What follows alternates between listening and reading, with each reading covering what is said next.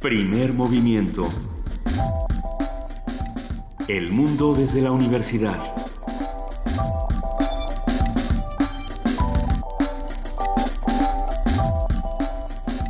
Buenos días a todos los que nos están escuchando a través del 96.1 de FM Radio UNAM. Les damos la bienvenida a Primer Movimiento a las 7 de la mañana con 3 minutos. Querido Benito Taibo, muy buenos días. Querida Luisa Iglesias, el Primer Movimiento de Radio UNAM arranca sus transmisiones de este martes 20 de octubre y le damos la bienvenida, por supuesto, también a nuestra jefa de información, Juana Inés de ESA. Buenos días a todos, buenos días Benito, Luisa y a todos los que nos escuchan. ¿Cómo están? Estamos muy bien. Estamos muy bien. Queremos invitar a todos los que quieren hacer comunidad con nosotros esta mañana a que nos escriban o a que nos llamen. Estamos en arroba P Movimiento, en diagonal Primer Movimiento UNAM y en el teléfono 55 36 43 39. Ya, los diputados ayer tuvieron su primera larguísima sesión, Ujú. 15 horas se echaron para ver el, el el- la ley de egresos. Eh, La miscelánea la fiscal. lo que miscelánea platicábamos con fiscal, etcétera, etcétera. Ujú. Sí, bueno, empezaron con 15 horas de trabajo. Sí, bueno, si trabajaran diario a lo mejor no, No se les acumularía tanto la chamba, ¿no? Yo Sí. creo que la, la lógica está un poco mal, pero en fin. Sí. Ahora la pregunta es, ¿qué va a pasar con este esfuerzo de 15 horas? ¿Hacia dónde quedó encausado? ¿Qué es lo que se, a qué acuerdos se llegaron? Vamos viendo. Parece ser, bueno, eh, la miscelánea se, se, se vota y hay 301 votos a favor y el resto en contra, que son 199 o si por ahí en contra. Ah, y un poco lo que decían los partidos de oposición, no recuerdo quién era el que habló en tribuna, pero lo oí claramente que era como darle un cheque en blanco a Hacienda. Eh, entonces, bueno, habrá que ver qué significa. Vamos a ver, vamos a platicar con Rolando Cordera también más adelante en la semana, a ver a qué conclusión se llega el, el día, el día, se llegó el día de ayer, fue ayer, ¿no? Así es, y por lo pronto también se puede consultar mucha esta información en las aplicaciones que hemos recomendado aquí en Primer Movimiento, por ejemplo en Pleno Ciudadano, esta aplicación que pueden bajar en, en su en su tableta, en su teléfono inteligente, pueden ver quiénes van, quiénes no van a estas reuniones, a qué acuerdos se llegan. Nosotros la tenemos aquí y más adelante vamos a ir platicando de todo lo que se ha resuelto en estos en estas reuniones. Y no se han quejado, pero, o nadie nos ha dicho no lo digan, pero así como muy humildemente, muy tranquilamente, con, uh -huh. con enorme... Humildad de este, corazón. Sí. Dime. Decimos que el Puma va en primer y sí, sí, sí, sí, sí, sí, sí, sí lugar. Okay. Que, que, la semana pasada le ganó a León 3-1, que era el que venía juntito, entonces que ya está calificado de alguna manera a la, a la liguilla. Eh, ah. ¿Vieron? Sin aspavientos. Simplemente sin, estamos sin gritos, dando la información. Estamos dando la información. Todo muy tranquilo. Nos da, nos da gusto, ¿no? Sí, nos da gusto. Porque también nos da mucho gusto arrancar este programa hablando de mitos. Hoy que es martes de mitos, vamos a hablar de El comunismo con Maruán Soto Antaki, autor de la novela Clandestino, este escritor que tiene varios libros eh, con Alfaguara, si no me equivoco, y que todos son muy recomendables. Maruán viene en camino, está costándole un poco de trabajo el tránsito de la Ciudad de México, pero lo logrará. Si logró escribir Si esta lo- novela, si logró logrará esta llegar novela, hasta la cabina. que es una, una gran historia sobre, eh, sobre los clandestinos, sobre estos hombres eh, que siempre, que luchan en lo oscurito. Sí, y particularmente de uno de ellos que se convierte en una figura, déjenme, no quiero decirlo antes de que él llegue, pero lo diré, ah, una suerte de idealista trágico que sigue pensando que el mundo tiene remedio por la vía por la vía del marxismo. Es, es, es, es un- está muy bien escrita de entrada, pero bueno, de- dejemos que llegue Maruán, que se siente en esta mesa y vamos a hablar con él sobre clandestino. Tendremos, por supuesto, la colaboración de José, del, de José Manuel del Val Blanco, director del Programa Universitario de Estudios de la Diversidad Cultural y la Multiculturalidad, hablándonos sobre la Agenda 2030 para el Desarrollo Sostenible de las Naciones Unidas. En la nota nacional vamos a hablar del reacomodo de fuerzas en el sector educativo. Esto lo vamos a platicar con el doctor Ángel Díaz Barriga, doctor en Pedagogía por la UNAM, investigador en mérito del Instituto de Investigaciones sobre la Universidad y la Educación de la UNAM. En nuestra nota internacional, la limpieza de materia radioactiva en Palomares, España. Que ustedes dirán, ¿qué es eso? Pues bueno, eh, esto es algo que viene desde los 70 arrastrándose, si no me equivoco. Hace 50 años, Hace acaba de 50, años. de- y en este momento están empezando a preocuparse por ese material radioactivo Ah, que, bueno. que apareció, que se lanzó, que había un par de bombas. Ya veremos. Hablaremos con el doctor Epifanio Cruz Zaragoza, coordinador de la unidad de, ir- de irradiación y seguridad radiológica del Instituto de Ciencias Nucleares de la UNAM. ¿Se puede limpiar la radiación nuclear 50 años después? ¿Qué tanto afecta? ¿Durante cuánto tiempo? Todo ¿Cuál, cuál esto? es el daño que ya no se puede reparar? ¿no? También vamos a tener en, en nuestro programa esta mañana esta sección Si hay olvido, no hay justicia, que se une con Poesía Necesaria, para que hagamos este, este ejercicio de memoria fundamental para recordar a nuestros 43, estas producciones de Radio UNAM, que no solamente se están eh, transmitiendo aquí en el 96.1 de FM, sino que también se transmiten en las radios de América Latina y que vale mucho la pena escucharlas.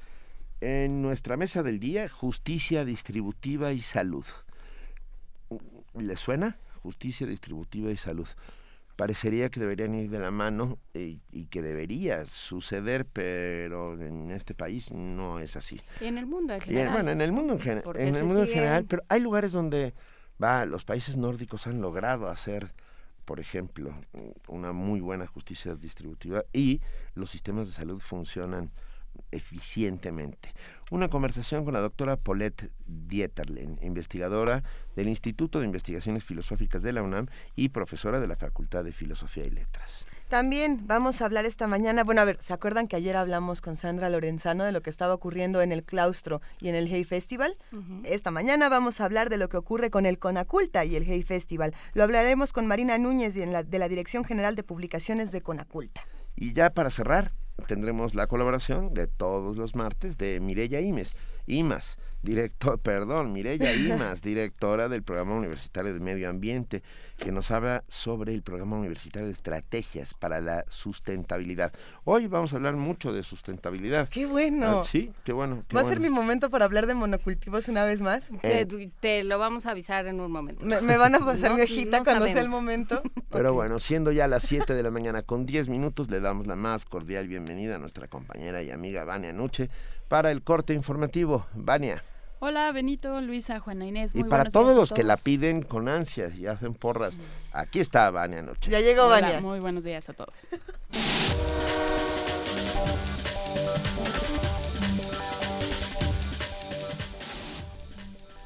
Iniciamos con información nacional. El Pleno de la Cámara de Diputados aprobó en lo general y en lo particular la Ley de Ingresos de la Federación para 2016. Los diputados estimaron que el gobierno federal dispondrá de 4 billones 763 mil 899.9 millones de pesos. Cabe señalar que esta cantidad es superior en casi 17 mil millones a la propuesta remitida por el Ejecutivo y fue obtenida por el aumento de 5 centavos en la paridad peso-dólar, que pasó de 15.9 a 16.4. En tanto, la ley de ingresos aprobada estima la producción de petróleo crudo para el próximo año en 2.247 millones de barriles, así como un precio por unidad de crudo en 50 dólares. El Pleno de la Cámara de Diputados aprobó en lo general el proyecto de miscelánea fiscal 2016. Con 423 votos a favor y 33 en contra, el dictamen plantea, entre otras cosas, una disminución del impuesto especial a las bebidas saborizadas, que pasará de un peso a 50 centavos por litro en el caso de aquellas que contengan un máximo de 5 gramos de azúcares por cada 100 mililitros. Diputados de oposición señalaron que con esta miscelánea fiscal, los pobres pagarán más impuestos. Es el diputado por Morena, Vidal Llerenas. El voto a favor de este dictamen, aunque haya reservas, aunque se suba a hablar en otro sentido, aunque se den mil argumentos en la tribuna, el voto a favor del dictamen de la miscelánea fiscal es el voto a favor de la reforma fiscal del Pacto por México. No nos equivoquemos, no le digamos mentiras a la gente, no estamos arreglando nada.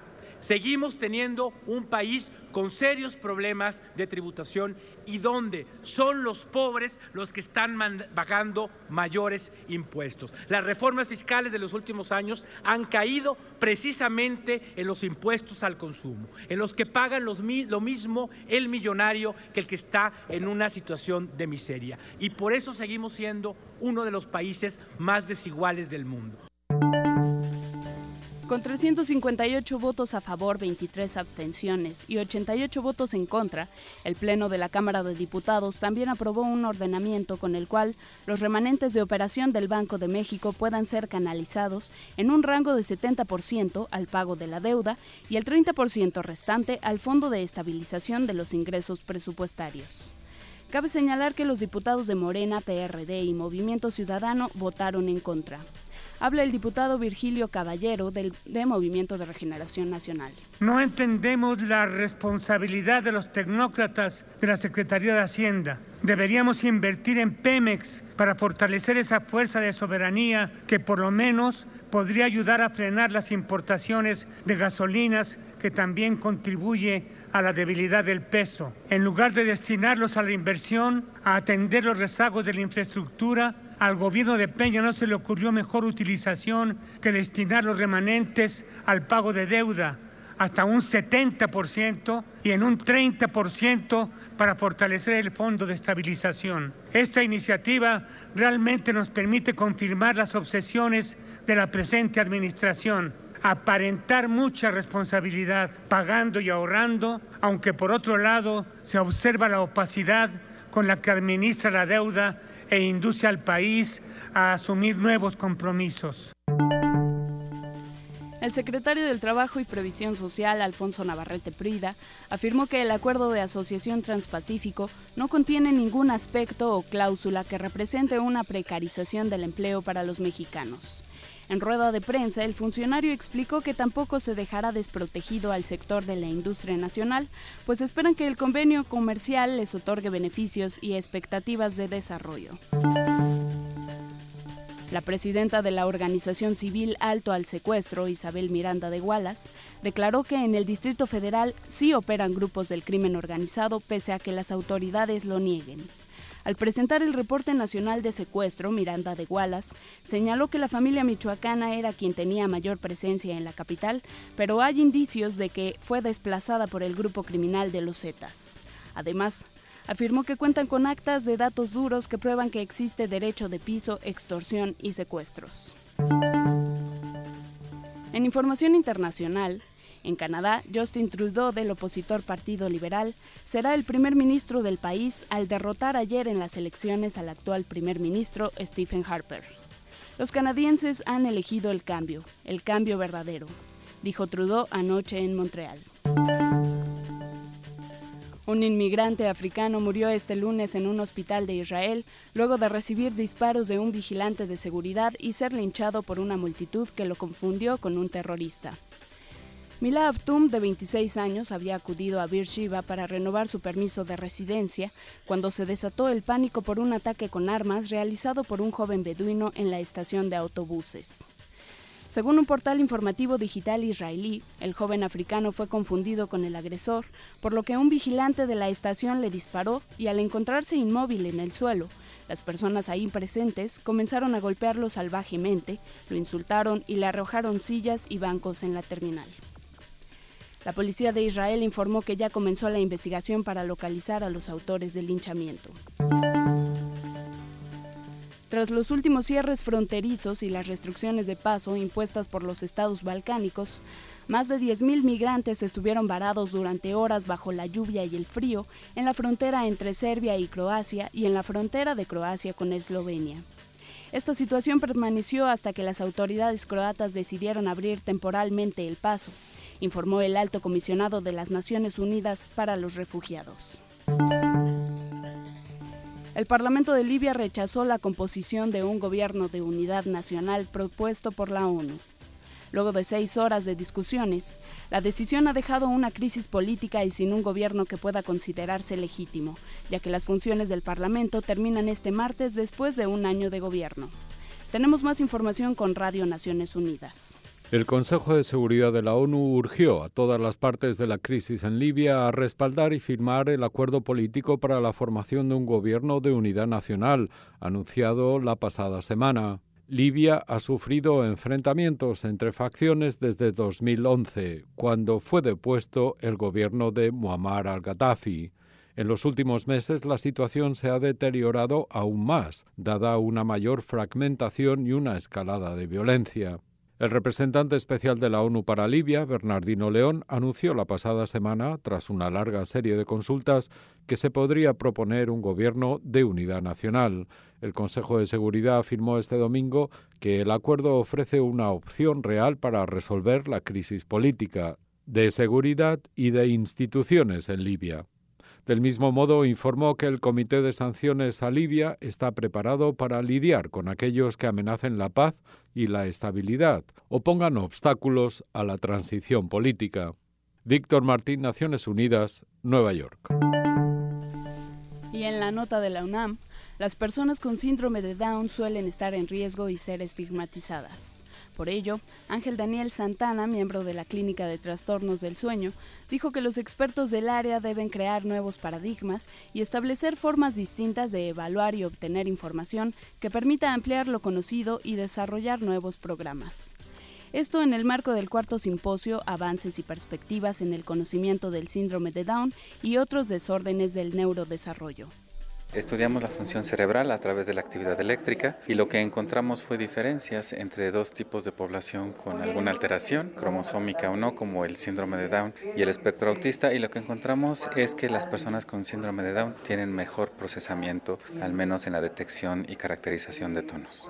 Las conclusiones es que los métodos típicos de evaluación a una persona con síndrome de Down dan información parcial y que estas técnicas que no son tan costosas y que tenemos acceso en la universidad están a disposición para que nosotros precisamente evaluemos de una manera distinta y cambiemos la perspectiva y las conclusiones que se tienen sobre esta población, que yo creo que la investigación en este campo es incipiente y podría dar muchos frutos muy provechosos, porque es una población vulnerable, en riesgo, que ha sido estigmatizada y yo creo que nos permitiría ampliar lo que conocemos y desarrollar nuevos programas que los beneficien.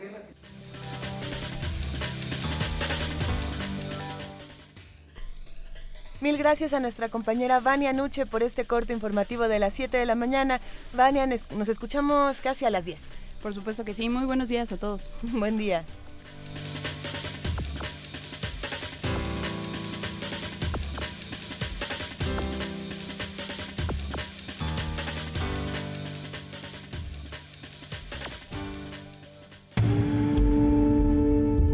Primer movimiento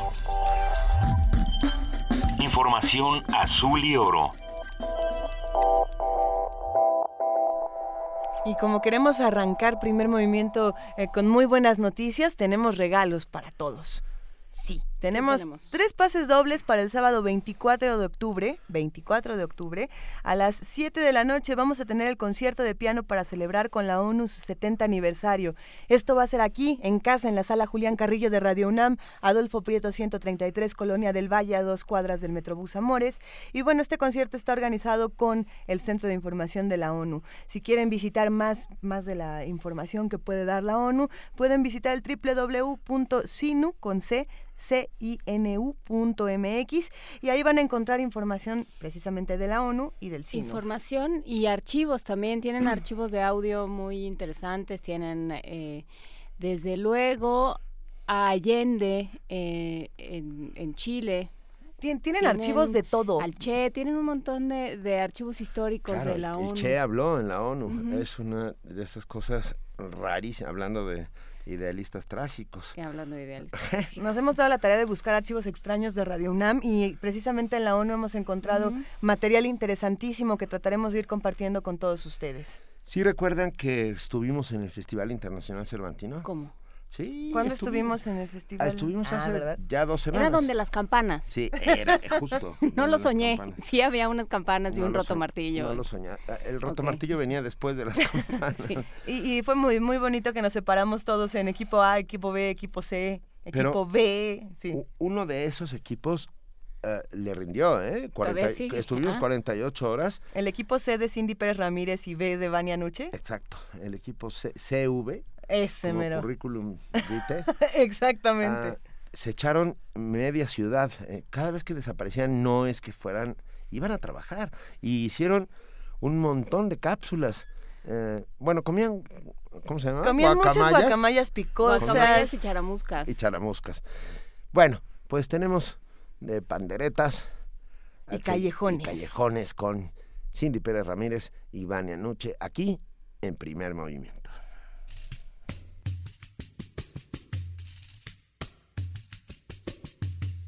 De panderos y callejones, los sonidos de Guanajuato detrás del Cervantino.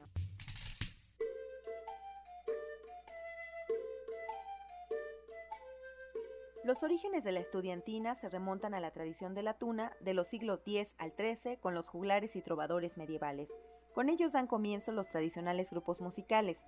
Estos grupos, nacidos dentro de la universidad, estaban constituidos por un trovador que tenía que cantar para ganarse la vida o simplemente sustentarse durante el viaje de vuelta a su casa. Con el tiempo, se hicieron populares no solo por salir a las calles para conseguir comida y alguna moneda, sino también por salir en las noches a cortejar a las jóvenes llevándoles serenata. La desgracia de mi madre, esa Dolores mental te la contaré esta copla que aquí te empiezo a cantar. En México, la estudiantina de la Universidad de Guanajuato ha sido reconocida como la primera en su tipo, de acuerdo a José Luis Gonzalo Rodríguez, integrante de la Tuna de Distrito Universitario de la ciudad de Guanajuato. El 13 de abril de 1963 se crea la Estudiantina Universidad de Guanajuato, pero ¿por qué de la importancia? Resulta de que, que si bien es una copia de los grupos ya existentes españoles, es el primero que se considera como tal en el continente americano. Ya posterior fueron esfuerzos como la Universidad de La Salle, la Universidad Queretana, la San Rey, y pues de ahí en más ya conocemos este, el sinfín de estudiantinas que se dieron no solamente en México, sino en toda Latinoamérica. Inició con prácticamente el, 90% de integrantes de estudiantes de facultades y escuelas de, de la Universidad de Guanajuato. En esta actualidad ya existen 15 agrupaciones, las cuales no todos son estudiantes o no todos son egresados. La estudiantina es un medio para la difusión de la música popular, ya que toca obras del repertorio musical de dominio público con instrumentos como la mandolina, el laúd, la pandereta y la guitarra. A comparación de los grupos, digamos, como de ciudades que son mucho más grandes que, Guanajuato, ya estamos hablando del Distrito Federal o algún otro lugar, son muy numerosos. Aquí en la ciudad de Guanajuato pudiera ser desde 8 elementos a 20. Deja de ser un evento en el cual solamente se, eh, se, toca y se canta, ¿no? Aquí es un show interactivo donde se invita a las personas a que participen no solamente con su presencia, sino también dentro de los mismos eh, canciones en las cuales los invitamos a que sean partícipes de la alegría de las demás personas. buen hombre,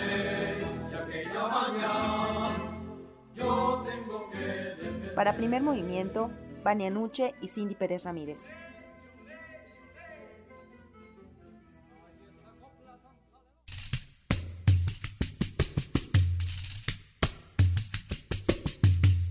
De panderos y callejones, los sonidos de Guanajuato detrás del Cervantino.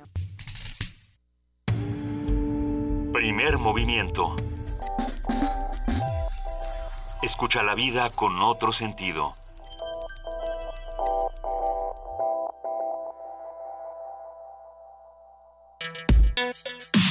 Martes de mitos. Muy buenos días a todos, son las 7.26 de la mañana. ¿Ya volviste a amanecer, Benito? Sí, eso es por... Mira, ustedes no vieron el Día de la Marmota. Ajá. Ah, ok, ok. Buenos días, son las 7.26 de la mañana. De Buenos este días, Bill Murray. ¿Cómo estás, Bill Murray?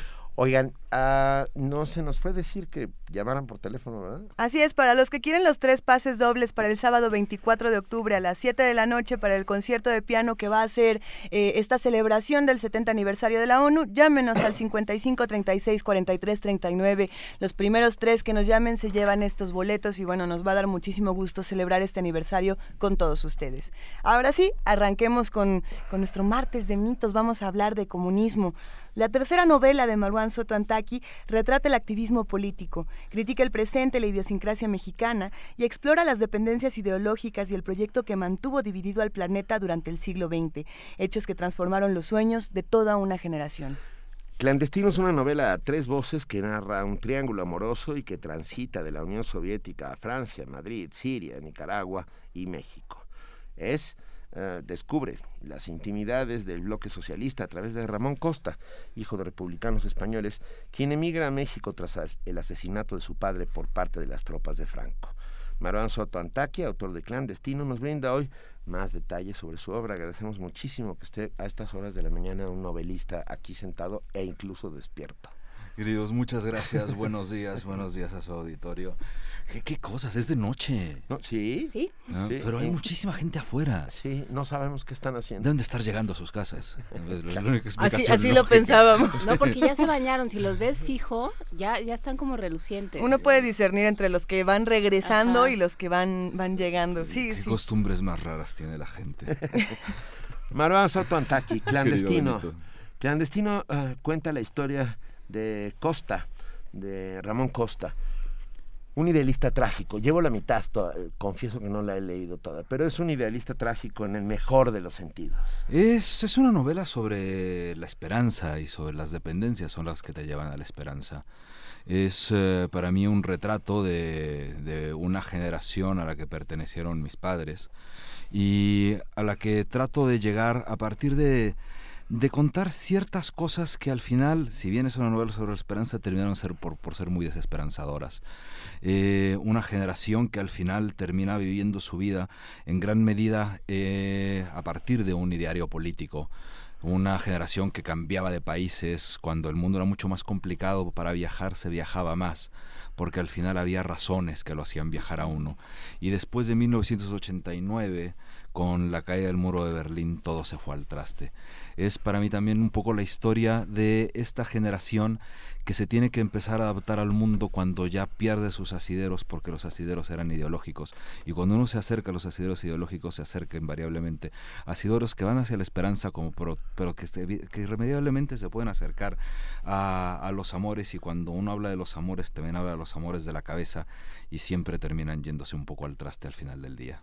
Hay, eh, hay amores de la cabeza y hay amores de la entraña también, ¿no? Y, yo creo que estos, los dos se juntan en, en, este tipo de pasiones, de la pasión por la patria, la pasión por los compañeros, la pasión por una causa, la pasión por una idea.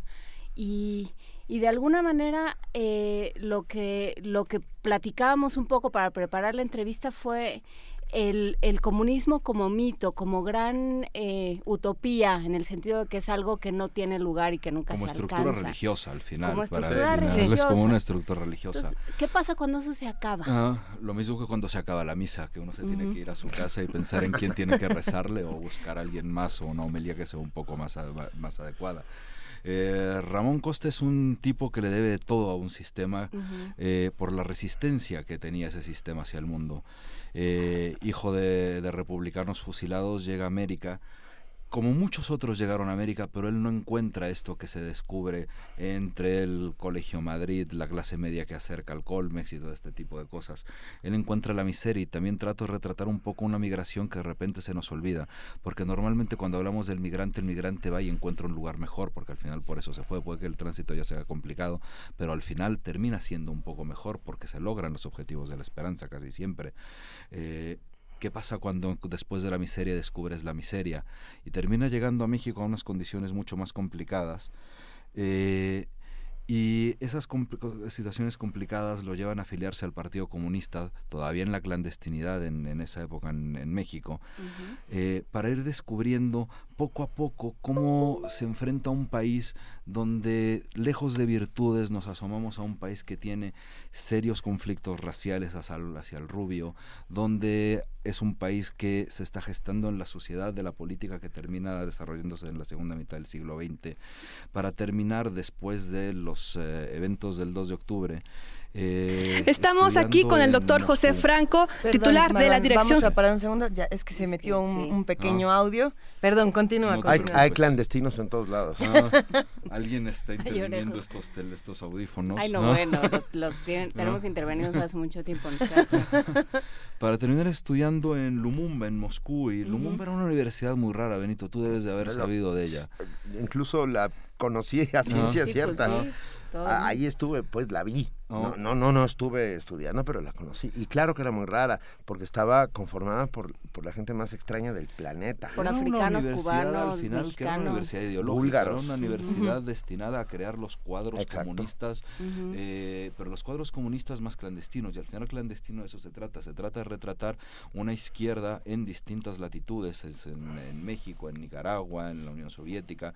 Pero estos cuadros clandestinos que se acercaban a la clandestinidad y pertenecían a las distintas revoluciones y movimientos sociales armados que se fueron gestando al final del siglo XX.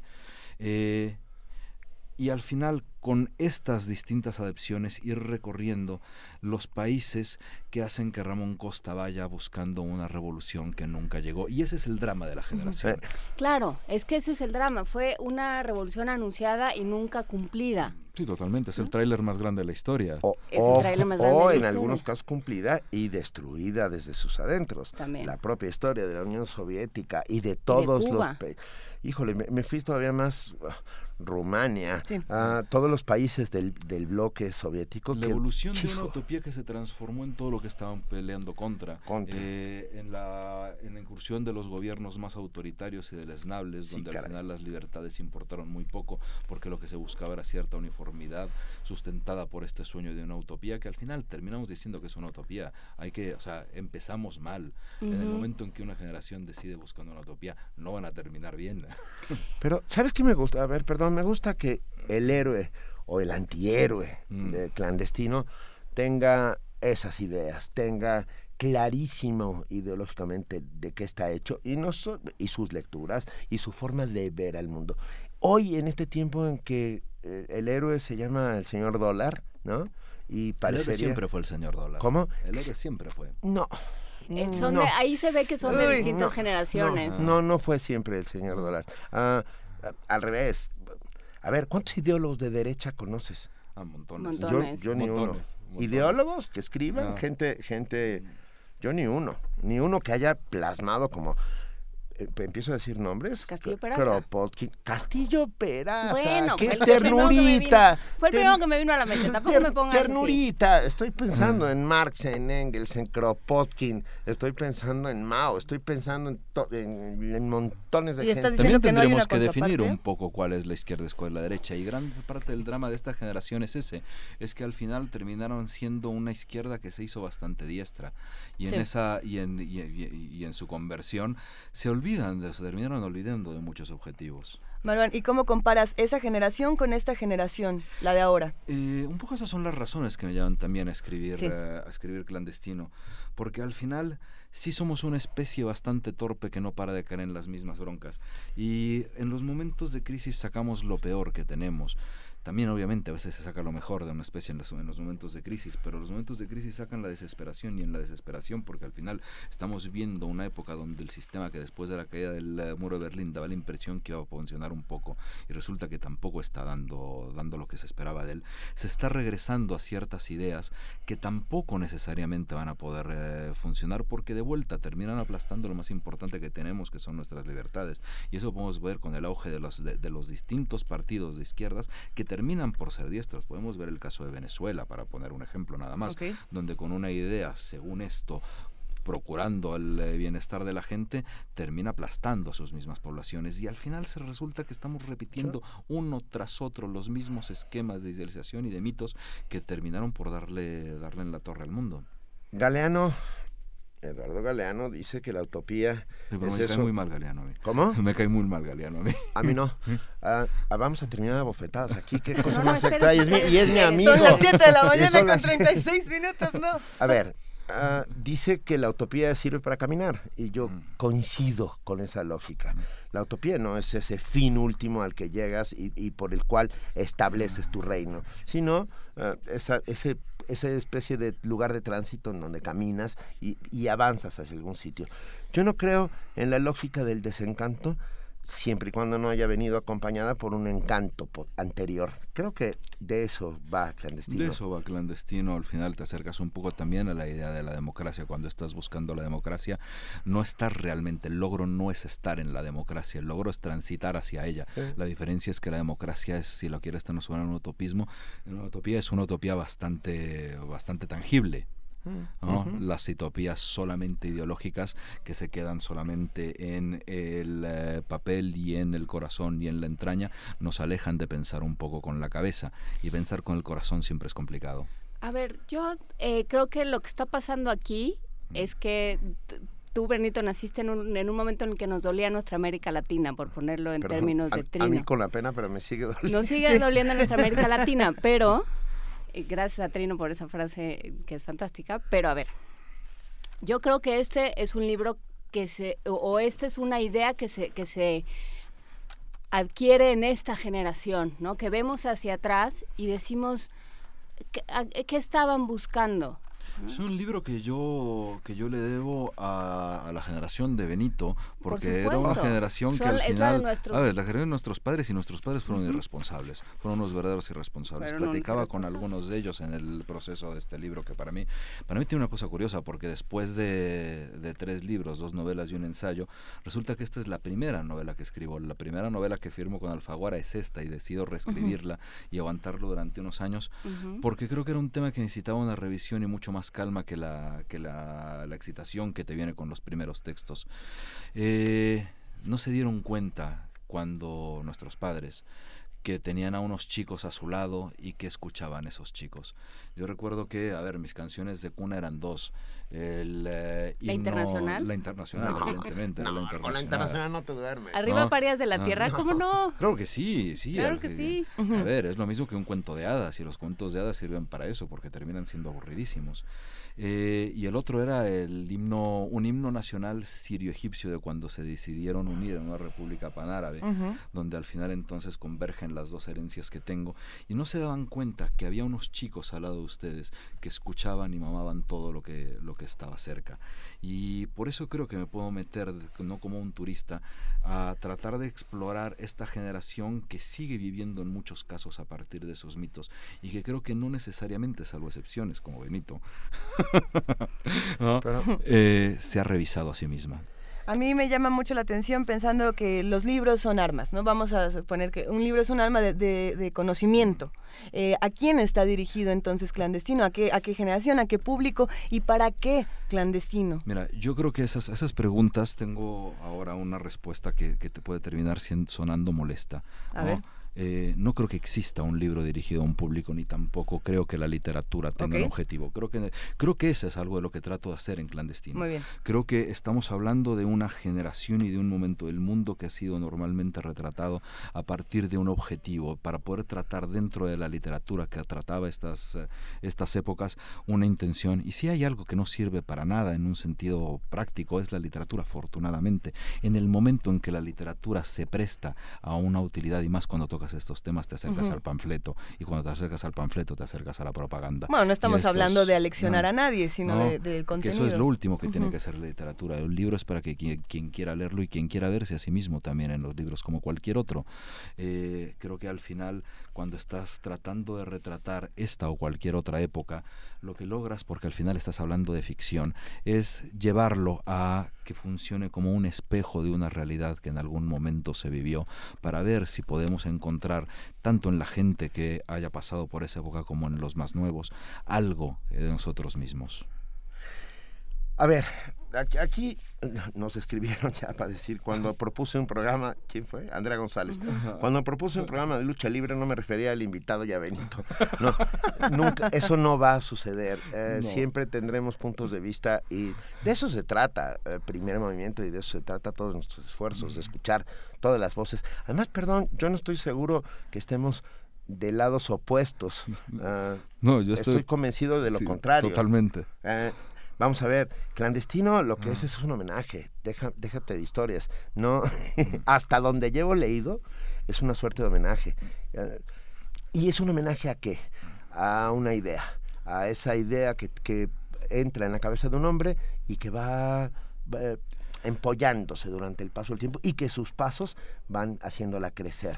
Yo creo que ese es tu homenaje Es personal un a todos homenaje crítico a las convicciones, pero a la hora que hay que pensar en que son convicciones nos acercamos al terreno de la opinión y la opinión es prima de la creencia y la creencia es lejana al saber.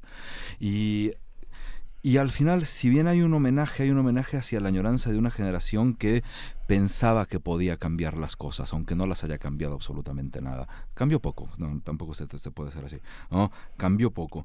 Eh, y a un sentimiento que si ahora incluso desde el terreno de la creencia se recuperara un poco algo de esperanza, un terreno tan podrido como el que vivimos se podría aspirar.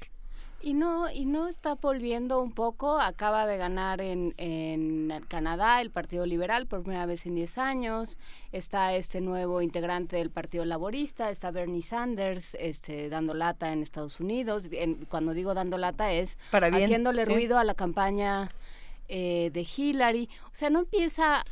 no Por eso justo empieza refería, a- hace- eso hablaba hace unos momentos, cuando decía que en los peores momentos de crisis aparecen ciertas cosas, podrán aparecer las buenas, pero también pueden aparecer las malas. Y el problema de cuando estamos pensando que tenemos que, que estamos transitando con una verdad, Es que se empie- es, que- es que las cosas empiezan mal. Y aquí es una generación que sí transitó convencidos que tenían la verdad. Y, y creo que ese es su mayor defecto, y eso es lo que trato de revisar en la Yo novela. iría por, por un gran problema que es, eh, nos salvamos todos, pero todos no somos todos. ¿no? este, em, este, este, esta característica muy aparentemente incluyente y en realidad muy excluyente de, de ciertas izquierdas o de ciertos pensamientos que se dicen de izquierdas, ¿no? Donde yo, yo tengo la verdad y estás conmigo o estás contra mí y hay una cosa muy fundamentalista. Yo creo que ese sería el problema. Yo creo que ahí fue cuando nuestra generación se rebeló y dijo, a ver, espérame, ¿no? Este, algo tiene que haber del otro lado que no esté tan mal. Pero ¿qué pasa cuando nuestra generación empieza a gritar las mismas consignas que gritaban nuestros padres? Pues ya no son ciertas. O bueno, ya no tienen no, A el ver, mismo... ¿qué, bueno. tendrían, ¿qué tendrían que gritar Ojo. entonces? No, no, ¿O no, cómo a tendría ver, que ser? A ver, va. Cuando yo eh, abrí los ojos al mundo y empecé a entenderlo, estaba dividido en dos enormes bloques. Ah, en algún momento se demostró que el, que- el comunismo salvaje, por ponerle un término, un- que el, el comunismo más duro, el de las dictaduras, no funcionaba. Pero bueno, muchos de Pero nosotros lo sabíamos. eso, ¿no? Pero bueno, muchos de nosotros lo sabíamos. Pero hoy también se demuestra que el capitalismo salvaje no solo no funciona, sino que es mucho más duro y violento que el que aquel comunismo. Por lo yo tengo la ¿Es sensación más violento, Benito? Sí, es mucho más violento. Ah. El poder económico eh, logra eh, vamos a ver, la lo, lo discutimos todos los días en esta cabina.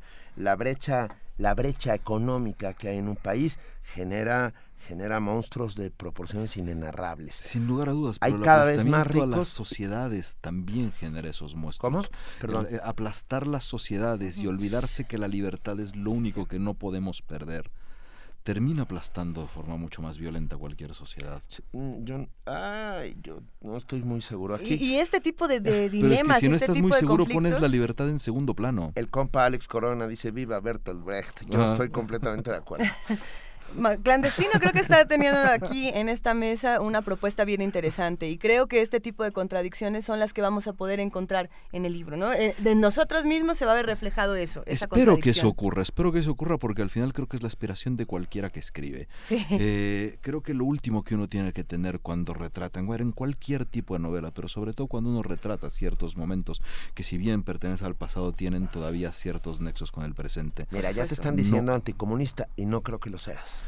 Este, también, díganme lo que quieran. Pero a también. ver, Me no, no, contéstalo No, tú. me ¿Eres una- anticomunista? Absolutamente. ¿Es una novela anticomunista? No, no, no, no. A ver, pero yo no soy la novela. O sea, si- en serio, creo que tenemos que volver a las bases de qué se trata de escribir. Si vamos a empezar a leer a partir de las posiciones ideológicas de cada quien y a leer cierto. a partir de las posiciones ideológicas de cada quien, supongo que también van a detestar a, a- a- a autores que con los que no van a coincidir sin siquiera haber ojeado sus palabras. Caso de Eh, Vargas Llosa, por ejemplo. Caso de Vargas Llosa. Por ejemplo, caso de Vargas Es el mejor de los casos. No, No. para sí. Eulbeck también. ¿Quién? Eulbeck también. Sí, pero, que muy duro. A ver, prefiero a Eulbeck que a Vargas Llosa. Quiero decir, uh, es mucho menos... Uh, Ah, si yo te contara, sí. Sí, sí, sí, Bueno, a mí me parece menos, menos furibundo que Vargas Llosa. Bueno. Vargas Llosa cada vez no, que tiene bueno. un micrófono el, enfrente. El, la última novela, lo que pasa es que se me va el título, sí, pero la, la novela, última... la historia del Islam, ¿no? Ajá. Sí, su misión. A, a, mí me encantó, a mí me encantó las Ahora, su misión yo la leo desde una perspectiva árabe, por al final soy medio árabe, uh -huh. y, y, no es nada antimusulmán no, la novela, no, no, tiene nada que ver. De hecho, al final sí retrata algo que no es tan difícil que suceda en Francia. La literatura permeada con ideología, con fines prácticos, la ideológicos. Yo, la yo, detesto. Ah, no, yo no. también. Ese es mi problema con Galeano. Al final detesto esta Pero, idea de la literatura comprometida. Por cierto, la frase de Galeano no es de Galeano, es de, de Birri, de gracias. Fernando Birri, el cineasta. Gracias a Antonio Quijano que nos lo Antonio recordó. Quijano que, que, la recupera. La a ver, entonces, ¿qué es clandestino? Clandestino. Porque después de toda esta conversación. clandestino yo... es un retrato de una época donde trato de, acercarme a esta intimidad que al menos yo viví como hijo de una generación, de una generación al final desencantada, que no necesariamente pueda por la distancia natural tener una revisión, que tampoco necesariamente la de nuestra generación va a ser la correcta, pero al final es una que creo que hace falta. Toda literatura tiene una carga ideológica. Eh, para bien o para mal. Mm. Toda literatura está permeada por las ideas y convicciones del que la escribe uh, y acaba dejando uh, una suerte de pequeños... Uh, me quedé pensando en Hansel y Gretel, ¿no? mendruguitos. Los mendruguitos de pan para recordar el camino por el que, del que partiste y a donde tienes que volver. Yo es, es, que es muy curioso. Digo, llevo media novela todo, mm. y, y, me, y, me, está gustando. Y me está gustando porque pues, está escrita, por supuesto. Partimos de la base elemental de una novela bien escrita. Es una novela que ya gana una parte del cielo dentro de la cabeza del lector. A mí me gusta Ramón Costa, me gusta lo que piensa, me gusta, me gusta cómo mira al mundo y cómo es capaz de ir por el mundo. Me gusta hasta ahora, a lo mejor no sé qué va a pasar después. También de eso se trata la literatura, ¿no? De, de, que te sorprenda, pues, o sea, de que acabes diciendo, ay Dios, ay Dios, no. no y de, y de no entrar en, en crisis con, con una, con, con las ideas. ideas. Es que lo que no es posible es pensar que existe, y yo creo que ese es, para mí ese es el gran, el gran problema con la generación anterior, o con eso que representa la generación anterior, pensar que hay una verdad absoluta, pensar claro. que hay una que el mundo se divide en dos, como decías Benito, los buenos y los malos. Se dividía en Todo, tiempo, ahora, eh, ahora son más los malos. Ahora tienes malos y más malos. Exacto. Ahora tienes no, malos, ahora y, tienes malos, malos y pésimos, y malos. ¿no? Pero pero esta idea de, de ser poseedor de la verdad, ¿no? Si, si con algo crecimos nosotros fue es una con la idea de y la literatura, no eh, como también ocurre en cierta en cierto cine, no intenta resolver las, las uh, dudas que alguien pueda tener, sino trata de gestar un par de dudas más. Y creo que lo que hemos logrado en esta mesa es un poco eso, es al final tratar de tener... Ya no eh, tenemos idea de nada. No, no tendría nada de tratar de, de tener posiciones contrarias. Sí, a, a no. mí me llama mucho la atención lo que está ocurriendo. Eh, también me llama la atención que se trate todo el tiempo de dividir eh, de manera generacional. Qué primitivos somos a la hora creo, de hacer eso. No sé, porque si nos pusiéramos a, a mm. ver generaciones, entonces yo me separaría todavía un, un, escalón más, ¿no? Y entonces para mí esto sería completamente incomprensible, ¿no? Quizá desde otra generación. Y no creo que lo sea. Yo creo que los conflictos de cada personaje, y eso es lo más interesante, eh, trascienden a las generaciones. Claro. Podemos identificarnos. Si lees Los Miserables, sabes quiénes son claro, los malos. Sí, totalmente, creo que, claro. creo que podemos identificarnos con todos los personajes si tienen las contradicciones correctas y si tienen los, Pero los es que vórtices somos correctos. nuestras contradicciones. Los humanos somos nuestros, nuestras contradicciones. Eso me encanta. Eh, y al mismo tiempo los humanos, sin importar no, las generaciones o los tiempos que, que, que, que terminen transcurriendo, sí tenemos las mismas necesidades de pertenencia. Y sí hay gran, gran necesidad de pertenencia cuando se habla de estas Claro. generaciones, porque son las mismas que tienen la tuya o que tienen la mía. Al final, cuando estamos hablando del amor, el amor va a ser exactamente igual en tu Son las la inquietudes que la de Benito. conservamos desde Totalmente. Grecia, ¿no? Ah. Eso me parece fundamental. Creo que, creo que todos tenemos que acercarnos a clandestino y, y abonar a esta conversación, a este debate, a esta discusión, a este pleito, este todo que se ha puesto delicioso en la cabina. No Michelangelo dice, Michelangelo dice, el capitalismo salvaje también atenta en contra de las libertades, por eso es peor que el comunismo. Eh, era un poco lo que yo decía, lo que pasa es que creo que fue demasiado rápido el discurso. Finalmente las libertades están muchas veces atenazadas, acercadas a, las cuestiones económicas. Ah, es más libre aquel que no puede salir, y, estoy poniendo un ejemplo hipotético, de Siria eh, en este momento en medio de la guerra, o, que, que, el otro que no puede salir de, de Chiapas. No va a ser más libre el que no puede salir de Siria que el que está, que el que está dentro de un gulag. Eso no, eso no va a ocurrir. bueno, o de un gulag o de, o de los gulags creados por la propia lógica de los sistemas. Ah, bien, eh, pero ese es un gulag con eufemismo, no es lo mismo el gulag creado por las cosas del sistema que el gulag gulag que te mandan a Siberia. Sí, eh, también hay, hay Siberias en todo, hay, sigue habiendo muchas Siberias y no necesariamente tienen que ver con temas ideológicos. Eh, esas Siberias están controladas por la incapacidad de aquel de poder salir porque no tiene dinero para salir de ahí. Va. No pasa nada, tenemos cuatro minutos todavía. Eh, no sabes qué, bárbaro. Eh, sí se despertaron todos nuestros eh, amigos que hacen comunidad en primer momento. Y todavía no son las ocho de la mañana. Y todavía no son las ocho de la mañana. ¿La presentas pronto? Lo voy a presentar en Guadalajara. Eh, decidí presentar en Guadalajara después de haber reservado el vacío. El libro anterior salió apenas en eh, marzo de este año, entonces no quería tampoco pisarme a mí mismo. Presento en Guadalajara el, eh, el jueves de la Feria de Guadalajara, me presentará Carlos Pucci, nuestro querido Julio Patán. Ellos son los que te presentan. Sí dos ideólogos de derecha, como todo el mundo sabe. ¿no? es cierto. Estoy bromeando, estoy, fue una broma. Va, broma, a ser una, broma, va a broma. ser una maravilla son, y en Guadalajara son, son mis amigos, no vayas. Y bueno, los tres son mis amigos. Sí, porque luego aquí se toman muy a pecho las Ay, cosas. Benito. No, son gente, gente encantadora. Ya todos podemos ¿Eh? comprar clandestino, Ya todos ya podemos clandestino. hacernos de nuestro libro. Está Exactamente. editado por, Por Alfaguara. Alfaguara, como siempre. Vale la pena, vale la pena eso, acercarse a, a una buena literatura. No, bueno, es- desde luego es un... eh, yo ahorita lo empecé a leer y lo, lo compré en, en versión No, muchas gracias. electrónica. ¿Ah? Sí, esos tres pesos que te van a tocar de regalías porque, porque uno así es, espléndido. Más me hubiera valido sacarle fotocopias y darte los tres pesos y me hubiera salido más barato. No, no, defensa del libro digital. Ah, Ya, ¿verdad? Vamos, a defender, No. vamos a defender el derecho de Leamos el primer párrafo porque me parece, me parece interesante. El 21 de agosto de 1991 el despertador sonó a las 6 de la mañana, 3 de la tarde en Moscú. La noche anterior, cuando nos fuimos a dormir, habían dado las 11 en la Plaza Roja. No era el primer golpe de Estado que veíamos en una pantalla. Y esa es, bueno, ese es el primer párrafo y esa es la historia de Ramón Costa y este este comunismo que nos han platicado, este mito fundacional, porque esa era un poco la idea de Esta meter religión de salvación. el martes de mitos en el que metimos esta novela no fue no fue gratuito, o sea, el Ujú. método de nuestra locura como Hamlet.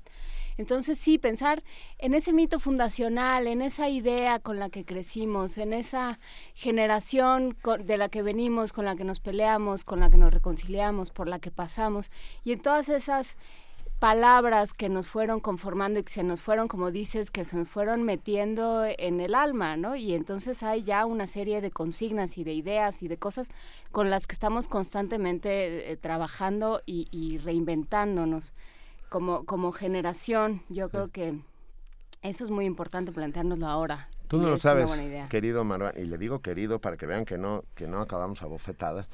Yo fui expulsado del Partido Comunista y no fui expulsado por ser de derecha, como comprenderás. Fui expulsado porque mis posiciones estaban más a la izquierda que las que estaban eh, ahí exhibidas. Ah, siempre pensé, no, bueno, ya, ¿para qué? Va- Esto va a terminar en mitin y no... No, yo me no- quedo con, no. con algo que dice Rosa Hernández. Dice, mientras existe el desequilibrio, existirán las diferencias y por lo tanto la búsqueda. Y habrá que leer clandestino. Habrá, dice, hay varios que, que quieren leer clandestino, así es que la chamba la haces bien, muchachos. Todos a comprar clandestino de Maruán Soto Antaki lo pueden conseguir en Alfaguara, lo pueden conseguir en digital, lo pueden conseguir en cualquier librería a la que se acerquen. Vale muchísimo la pena hacer un ejercicio eh, de crítica, un ejercicio literario de, y de autocrítica. Elena Osorio dice que mis posiciones, mis argumentos son débiles.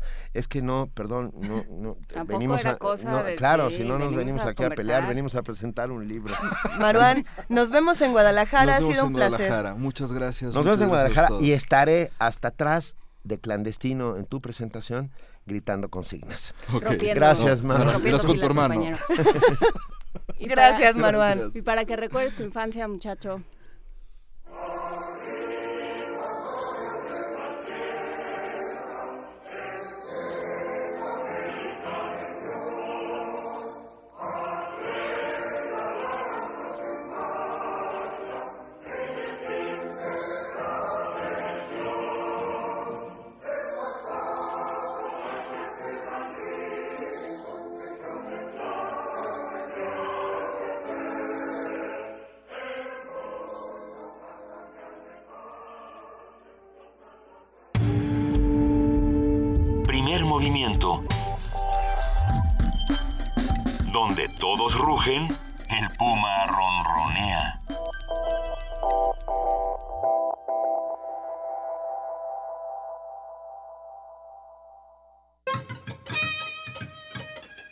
Una melodía se adentra en la tierra, va nutriéndose de solfeo, regándose con el ritmo hasta brotar de su alma una flor, la música. Conciertos de la Facultad de Música de la UNAM. Liszt, Ravel y De Blanc se reúnen al piano con Ana Gabriela Fernández de Velasco. Suites, sandungas y zapateados emanan de Acatl, cuarteto de saxofones. Canto y guitarra de Luz María Rivera y José Luis Segura. Voces al unísono a cargo del coro de niños y jóvenes de la Facultad de Música de la UNAM. En la sala Julián Carrillo. Los miércoles de octubre a las 17 horas. Entrada libre. Adolfo Prieto 133, Colonia del Valle. Escuche la transmisión en vivo por el 96.1 de FM o en www.radiounam.unam.mx. Radio UNAM. Si tu domicilio quedó en el pasado, estate abusado y mantente consciente de ir en el presente para actualizar tu credencial para votar. Así en el futuro estarás más seguro, podrás elegir con un voto maduro. No olvides, hermano, votar por quien tengas que votar. Si cambias de casa, avísale al INE. Acude a cualquier módulo del INE o haz una cita al 01800 433 2000 o en INE.mx. Contigo, México es más. Súmate. Instituto Nacional Electoral. Imágenes errantes, de origen variable, de movimientos estáticos y pausas dulce amargas. Radio UNAM te invita a la exposición El Paria, dibujo, pintura, ilustración y animación de Ulises Yair Hernández. De lunes a viernes durante todo el mes de octubre, desde las 11 hasta las 20 horas, en el lobby de la sala Julián Carrillo de Radio UNAM. Adolfo Prieto 133, Colonia del Valle. Entrada libre. El paria. La imaginación es el país de los que no pertenecen a ningún lado. Radio UNAM invita.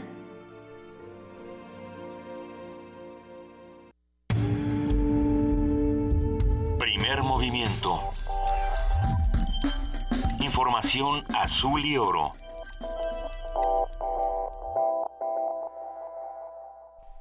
Llámenos, escríbanos, estamos en el 55 36 43 39 en arroba P Movimiento y en diagonal Primer Movimiento UNAM. ¿Qué les pareció esta conversación con Marwan Soto Antaki? ¿Qué opinan de las generaciones, las no generaciones, las ideologías? Queremos compartir todo este diálogo con ustedes, queremos saber qué es lo que ustedes opinan de ese lado. Así que bueno, esperamos todos sus comentarios. Nosotros, mientras tanto, nos vamos a nuestro corte informativo de las 8 de la mañana con nuestra compañera Elizabeth Rojas. Elizabeth, bienvenida. ¿Qué tal, Luisa? Juana Inés, buenos días, buenos días a todos. Buen día.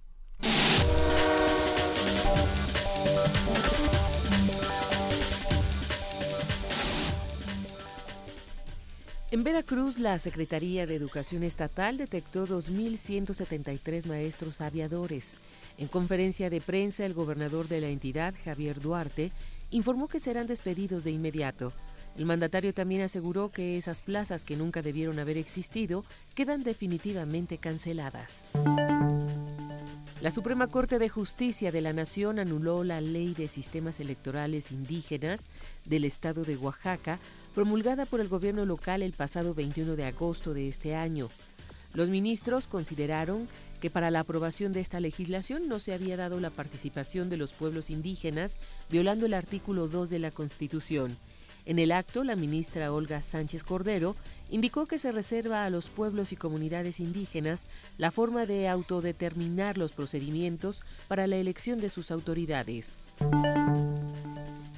El titular de la Secretaría de Marina Armada de México, almirante Vidal Francisco Soberón Sanz, informó que antes de que concluya este año, las Fuerzas Armadas mexicanas tendrán 12 representantes en las operaciones de mantenimiento de la paz de la ONU.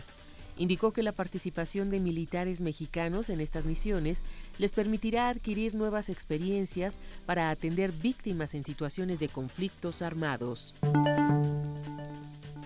El secretario general del gobierno del estado de Sinaloa, Gerardo Vargas Landeros, dio a conocer que familias de comunidades de Tamazula, Durango, han llegado a refugiarse a Cozalá, Sinaloa, debido a los operativos de búsqueda de Joaquín El Chapo Guzmán.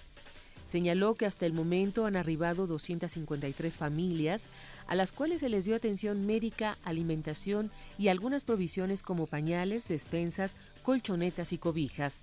Vargas Landeros aclaró que ninguna de estas familias pertenece a comunidades de Sinaloa, pero que continuarán otorgando el apoyo ya que Cozalá es el sitio más cercano que tienen para refugiarse. El jefe de gobierno capitalino, Miguel Ángel Mancera, señaló que se reforzará la seguridad de zonas limítrofes eh, con, otras zonas con otras entidades.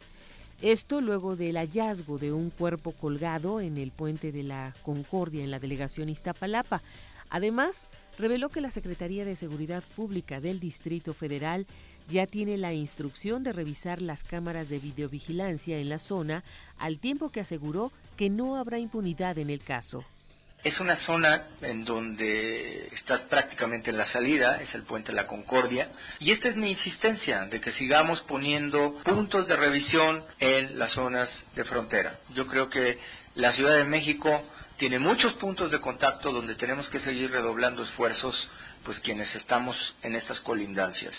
He dado instrucciones a la Secretaría de Seguridad Pública a fin de que se analice esta parte. Dentro de nuestra estrategia de cámaras también vamos a alcanzar hasta donde más puedan llegar las zonas de vigilancia y de ahí en fuera, reitero, será un asunto que tiene la instrucción la Procuraduría de resolverlo como siempre. Autoridades de la Secretaría de Gobierno Capitalina, de la Delegación Cuauhtémoc y elementos policíacos aplicaron un operativo para quitar puestos ambulantes en Tepito. Se trata de alrededor de 1.500 estructuras que fueron retiradas a lo largo de 1.5 kilómetros de eje 1 norte entre Paseo de la Reforma y Avenida del Trabajo. En información internacional, en Alemania, miles de manifestantes convocados por el movimiento de patriotas europeos contra la islamización de Occidente Pejida, se concentraron este lunes en la plaza de la ciudad de Dresde para pedir deportaciones masivas. Mientras tanto, varias organizaciones sociales también se manifestaron en esa ciudad alemana en rechazo a Pejida con el lema Corazón en lugar de odio, mientras que en las redes sociales se extendió una campaña en la, eh, en la que ciudadanos de todos los ámbitos posan con carteles en favor de la tolerancia. Por su parte, la canciller alemana Angela Merkel hizo un llamado para no seguir a quienes dijo tienen odio en el corazón. Llama la OIT a 50 países a ratificar el protocolo contra la esclavitud moderna. La Organización Internacional del Trabajo, la OIT, lanzará la campaña mundial 50 for Freedom para poner fin a la esclavitud moderna por medio de la movilización de la opinión pública y el llamado a que al menos 50 países ratifiquen el protocolo sobre el tema para 2018. El protocolo, jurídicamente vinculante, fue adoptado por los Estados miembros de la OIT en 2014 y comprende medidas de prevención, protección e indemnización para erradicar las formas contemporáneas de esclavitud.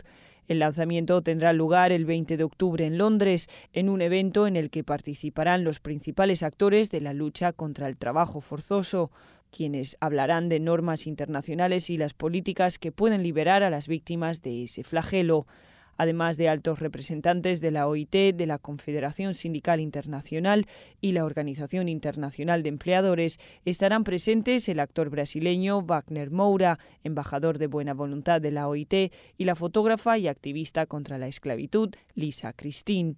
Carlota Fluxa, Naciones Unidas, Nueva York.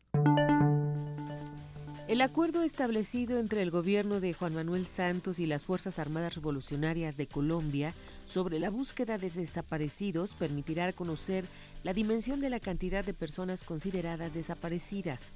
Así lo señaló Paula Gaviria, directora de la Unidad para la Atención y Reparación Integral a las Víctimas, quien detalló que hasta el momento se han calculado en 45.646 el número de desaparecidos durante el conflicto armado vivido en Colombia desde hace más de 50 años. Las muertes por accidentes de tránsito siguen siendo muy elevadas, señaló la OMS.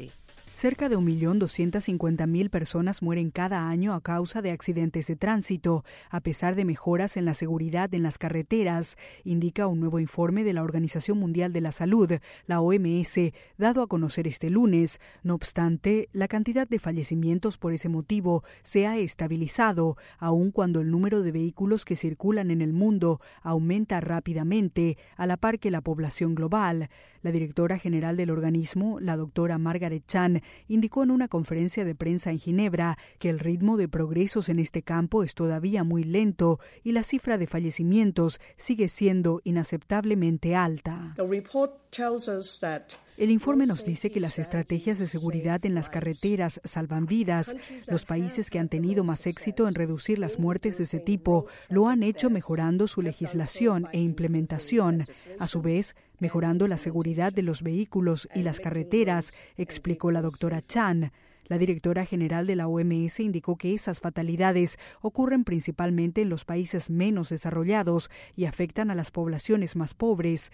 El estudio llama, entre otras cosas, a prestar mayor atención a los usuarios más vulnerables. Señala que los motociclistas son los más expuestos, como el caso de las Américas, donde la proporción de muertes de motociclistas pasó de un 15% a un 20% entre 2010 y 2013. Rocío Franco, Naciones Unidas, Nueva York. El gobierno de Japón confirmó este martes el primer caso de cáncer relacionado con los trabajos de limpieza de Fukushima luego del tsunami de 2011 que afectó la estructura de la central nuclear. De acuerdo con el portal de noticias NHK News, se trata de un hombre de casi 40 años que participó en las tareas de recuperación de la planta. El afectado ha sido diagnosticado de leucemia y los expertos relacionan la enfermedad con su exposición a las radiaciones emitidas por las instalaciones de Fukushima. Por ello, el Estado concederá por primera vez una compensación por accidente laboral relacionada con los trabajos en la central de Fukushima.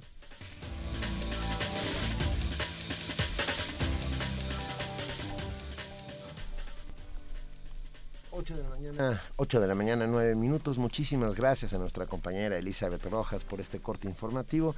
Nos vemos a las 9, Elizabeth. Hasta el rato, Benito. Buenos días.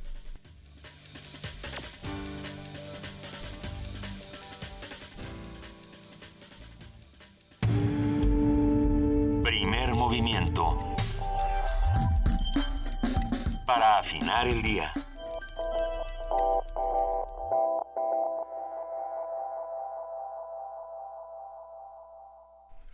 Estamos aquí en la cabina de radio UNAM 96.1 de FM transmitiendo primer movimiento en vivo este 20 de octubre. Y sí, es momento de que hablemos con, con, José Manuel del Val Blanco, director del Programa Universitario de Estudios de la Diversidad Cultural y la Multiculturalidad. José del Val, muy buenos días, ¿cómo estás? ¿Qué tal? ¿Cómo están ustedes? Buenos días. Muy buen día. Pues eh, con ganas de platicar contigo la Agenda 2030 para el Desarrollo Sostenible de las Naciones Unidas, un tema importantísimo. Sí, verdaderamente importante, sobre todo porque eh, este este nuevo acuerdo de Naciones Unidas viene a, un poco a suplir eh, la, la, agenda que teníamos antes, que era la de los objetivos del desarrollo del milenio, ¿no? Sí. Que era una agenda que no se cumplió en la inmensa mayoría, ¿no? Entonces ahora la ONU, como hace eh, reiteradamente, lanza un nuevo plan mundial donde tiene 18 mm, objetivos fundamentales, todos maravillosos definitivamente, ¿no?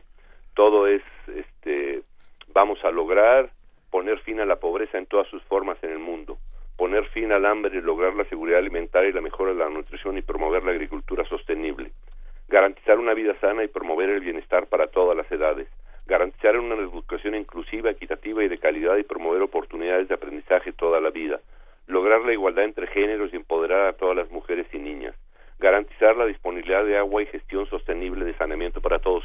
Y sigo así hasta 19 eh, objetivos, efectivamente, que es eh, cambia el mundo, ¿no? Completamente.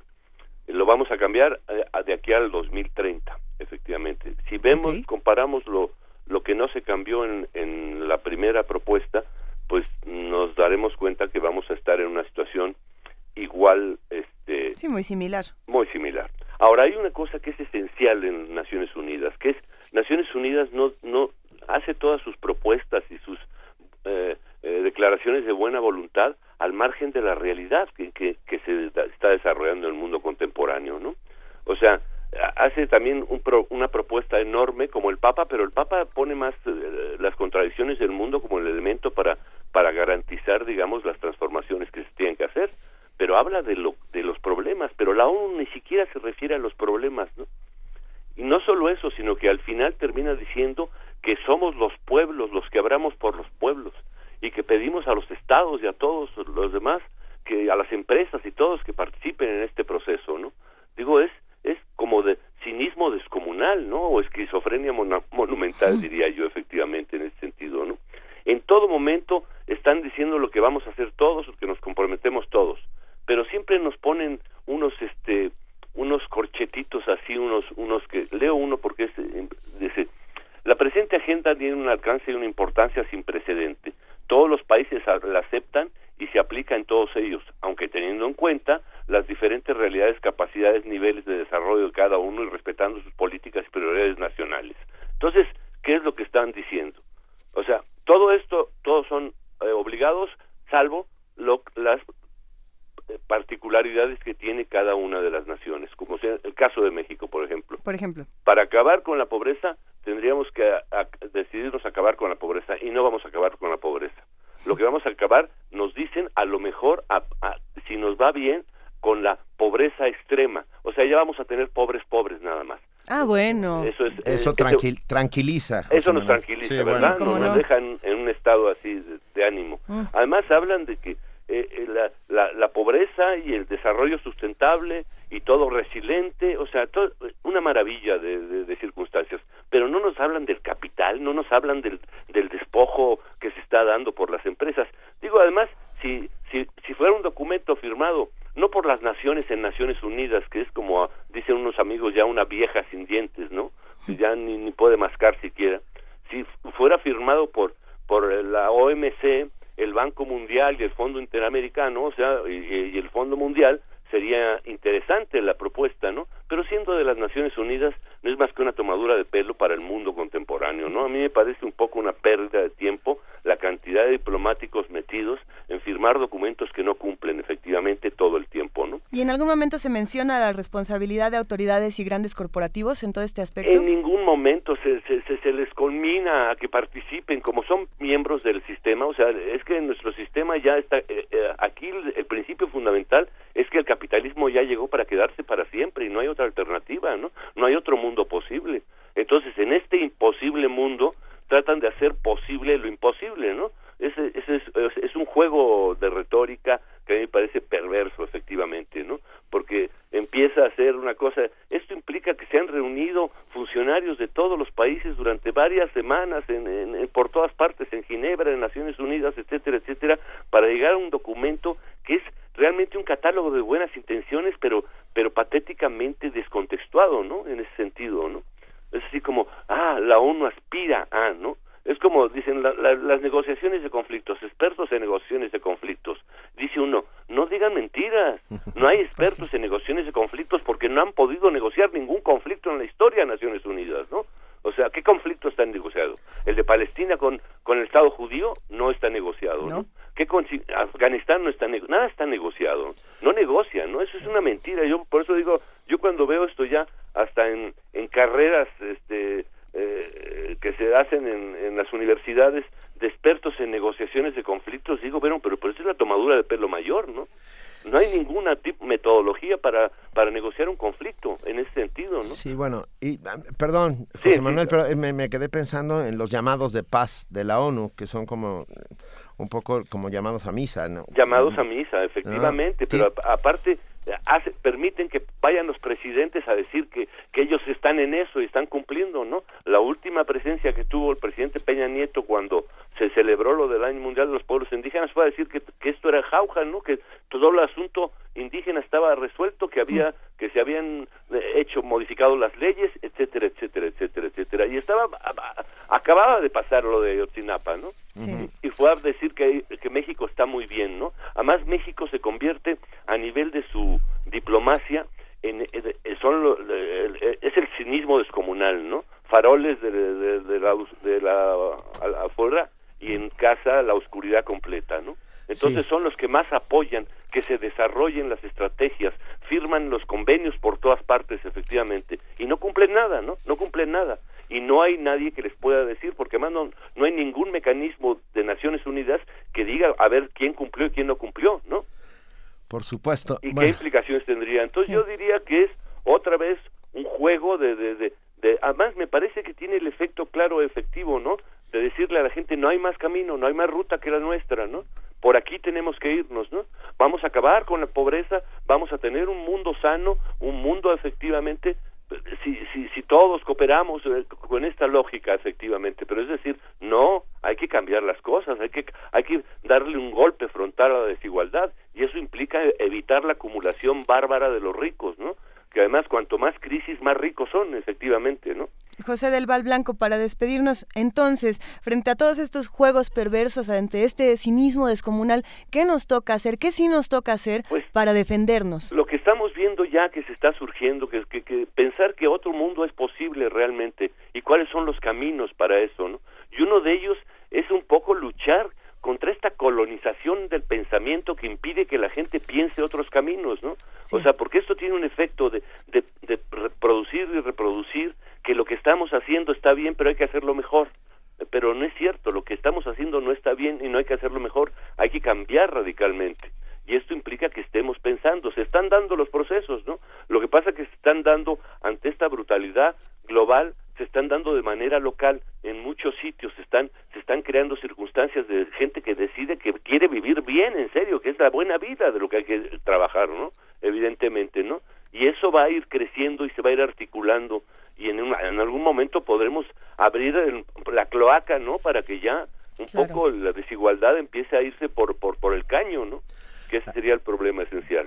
confiamos, esperamos que suceda y que suceda, que empiece a, ver, a verse algún resultado antes de 2030, porque si, si no puede que sea demasiado tarde. Ay, Ay. Sí, José Manuel del Val Blanco, director del Programa Universitario de Estudios de la Diversidad Cultural y la Multiculturalidad. Un abrazo, muchas gracias por estar, como siempre, en primer movimiento. Un abrazo y con mucho gusto siempre. Gracias. gracias. Hasta luego. Primer movimiento. El mundo desde la universidad.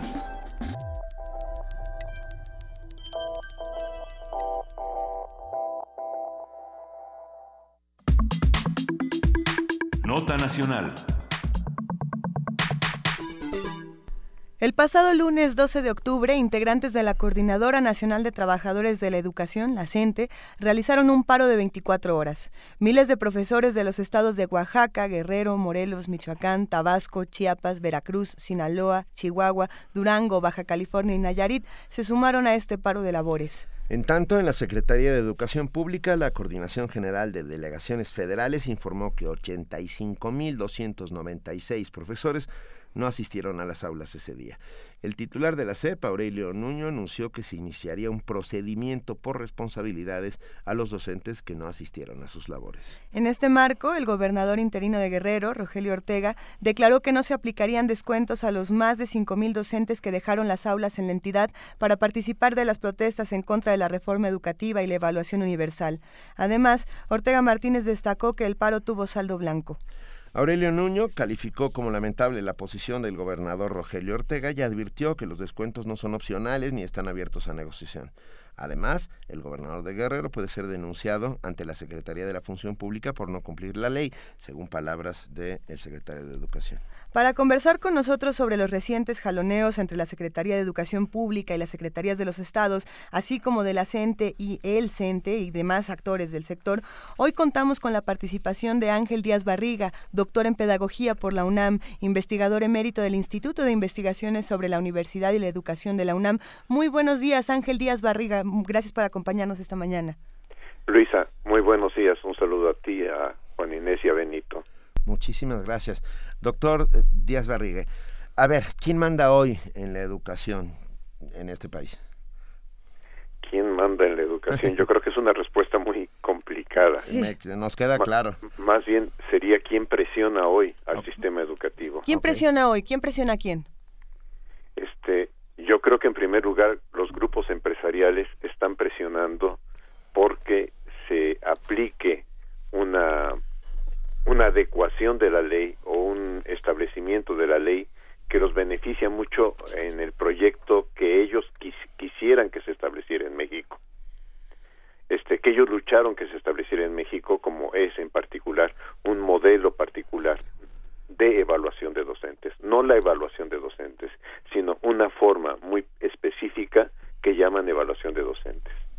Luego, medios de comunicación, noticieros, algunos medios escritos que están todos los días este, generando la imagen de que el docente mexicano está mal preparado, el eh, que es irresponsable y sobre todo algo que ayer hacía un análisis en un excelente artículo Adolfo Gili, quien evalúa a los evaluadores, este, que el docente es el único responsable del no aprendizaje de los alumnos cuando sabemos que el aprendizaje de los alumnos es, el resultado de una serie de procesos complejos y que así como si esto fuera un hospital y tuviéramos pacientes cardíacos y no todos los pacientes cardíacos evolucionarían de la misma forma este ante los diversos tratamientos que tienen que tener en el hospital y no culpamos al médico de que un paciente vaya mejor que otro este de la misma manera, los alumnos aprenden en procesos individuales diferenciados y no es solo responsabilidad del docente el que estos procesos se den diferenciados. En tercer lugar, yo creo que el propio sindicato, el propio sindicato este tiene corresponsabilidad en lo que está aconteciendo y en la forma como se vuelve a, pudiéramos decir, a mezclar con la autoridad educativa. En particular, algún grupo del sindicato, la Coordinadora Nacional de Trabajadores de la Educación, que no ha encontrado la forma de expresar su malestar y que no ha percibido que la forma como está expresando su malestar en realidad está haciendo que la sociedad, los medios, etcétera, estén en contra de sus acciones.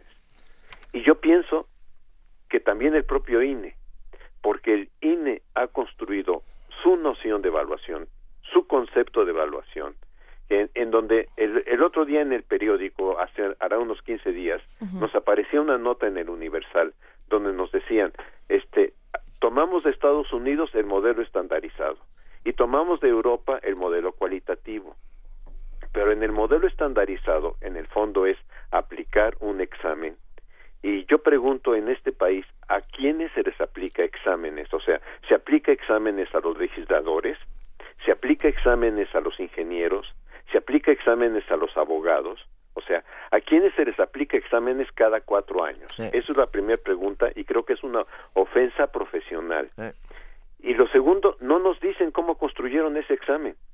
Por ejemplo, yo he revisado todas las guías del examen y no hay, equival no hay equivalencia entre la bibliografía que aparece en el plan de estudios de la escuela normal con la bibliografía de la guía del examen.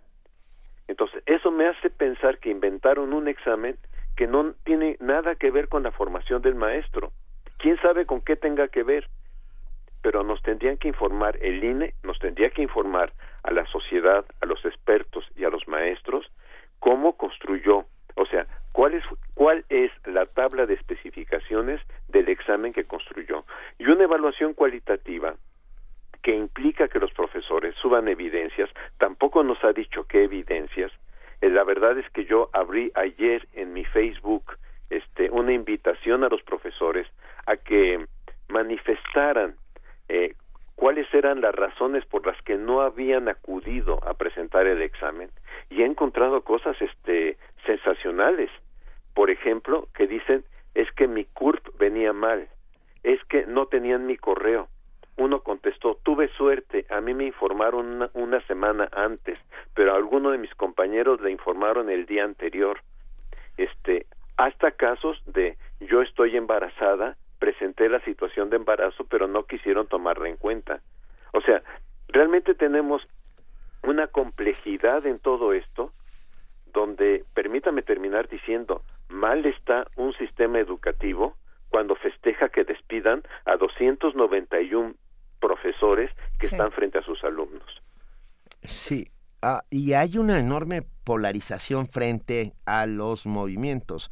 Eh, hablo de esta percepción de la ciudadanía que ha sido alimentada, como usted muy bien dice, eh, doctor Díaz Barriga, por los medios de comunicación, por ciertos grupos, etcétera, etcétera. No, yo tengo, tengo esta curiosa sensación de que se nos olvida que los maestros también son trabajadores, en el sentido de, eh, con todos los derechos y deberes que nuestras leyes les, les brindan. Ah, ¿hay, ¿Hay esta polarización? O sea, ¿es, es, ficticia? Es, una enorme polarización social. Primero porque, a ver, ¿quién, ¿quién en su sano juicio hoy quiere ser maestro? ¿Quién de la clase media que le diga hoy a su papá, me quiero inscribir en la escuela normal, su papá lo va a felicitar. Sí. O no lo va a tratar de convencer de que mejor presente el examen de la licenciatura en psicología, de la licenciatura en pedagogía o de la licenciatura en sociología o de letras en una universidad para que obtenga un título universitario.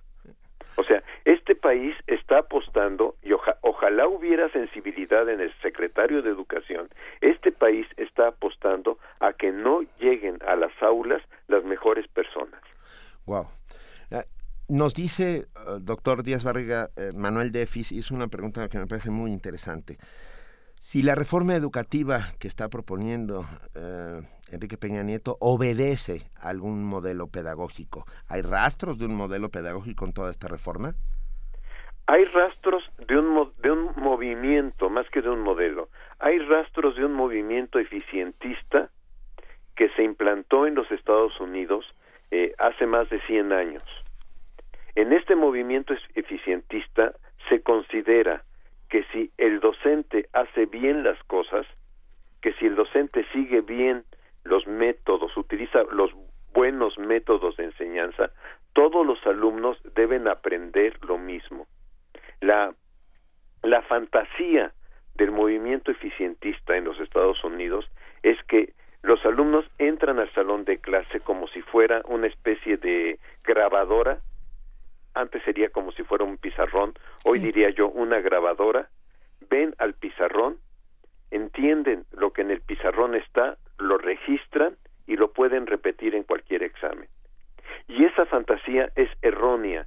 Si uno ve el movimiento europeo, en el movimiento europeo se está analizando cuáles son las dificultades del trabajo docente. Y una gran dificultad del trabajo docente es entender que cada alumno tiene procesos de aprendizaje particulares. Esto es, las acciones que yo hago con Juan o con Pedro no sirven para María ni para Marta. Y entonces el tema del docente es cómo voy adecuando mi estrategia metodológica a las necesidades de cada estudiante.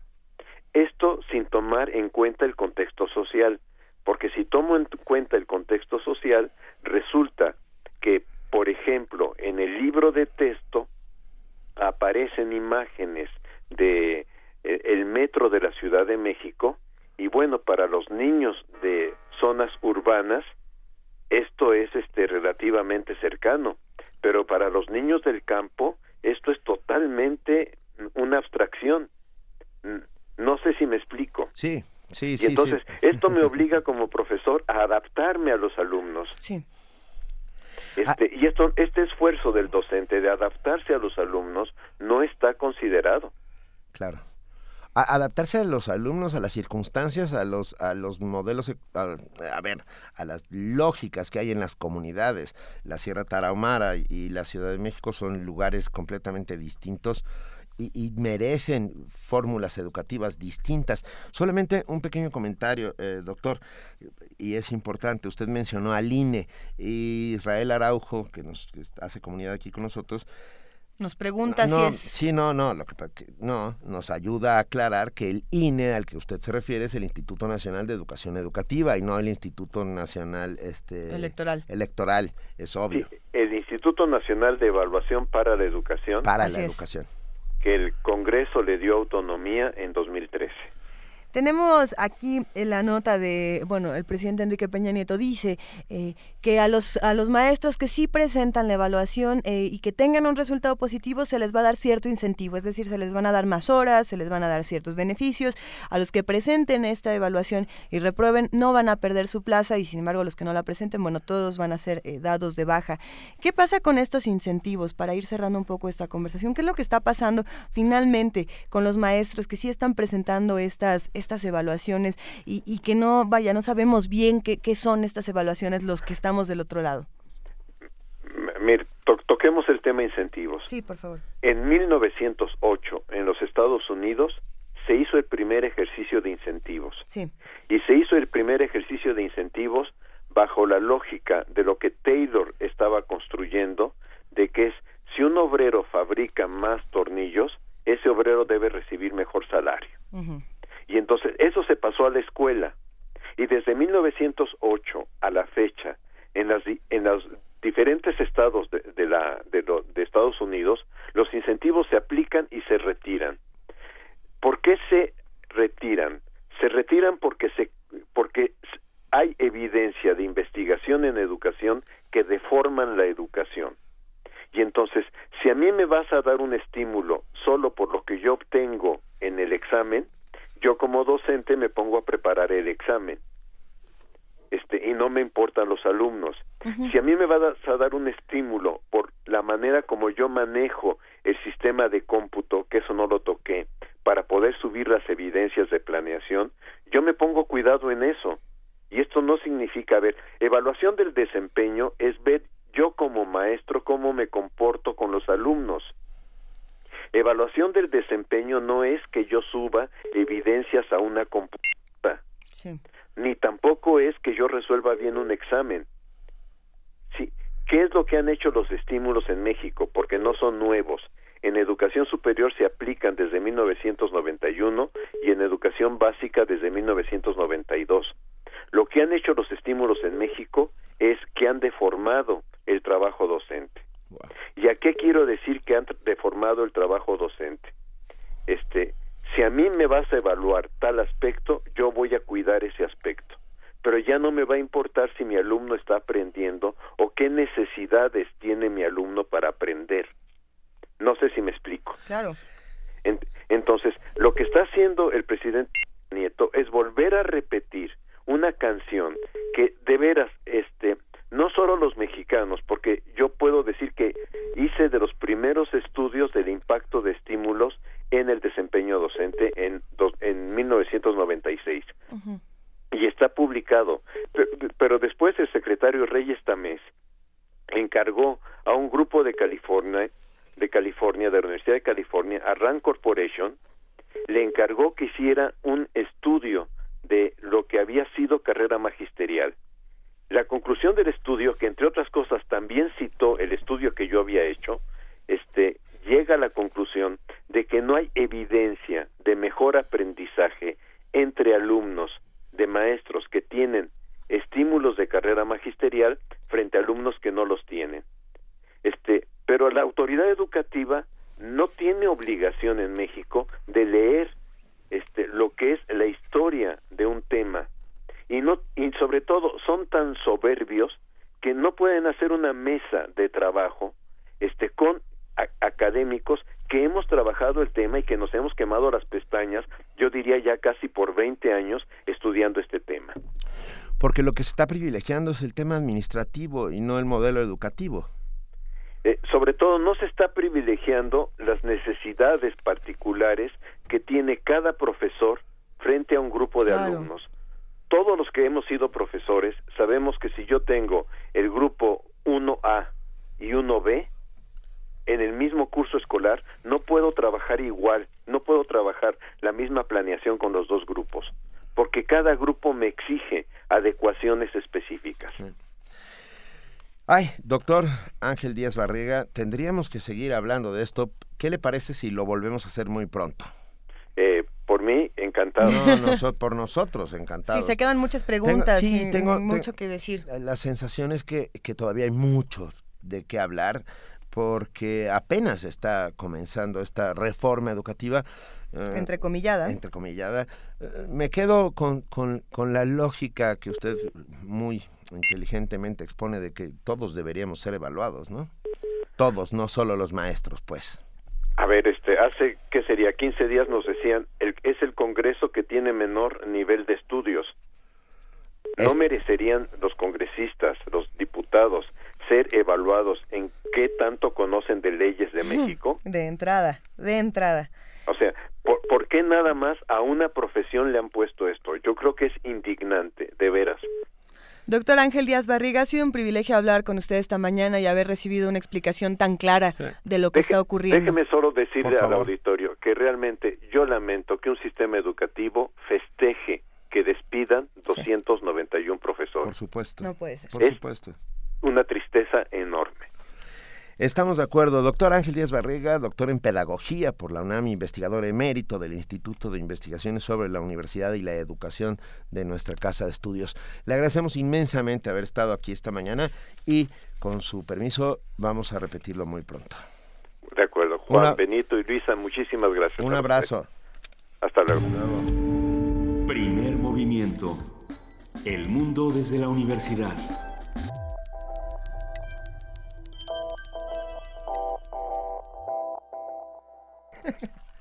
Son las 8 de la mañana con 38 minutos. En este momento vamos a hablar de nuestra nota internacional aquí en Primer Movimiento.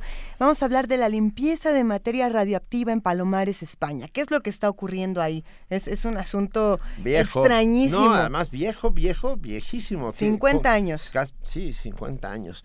A ver, el secretario de Estado de Estados Unidos, John Kerry y el ministro de Asuntos Exteriores de España, José Manuel García Margalló, suscribieron una declaración de intenciones para que se limpie la zona de Palomares, en España, que fue contaminada hace casi 50 años con material radiactivo.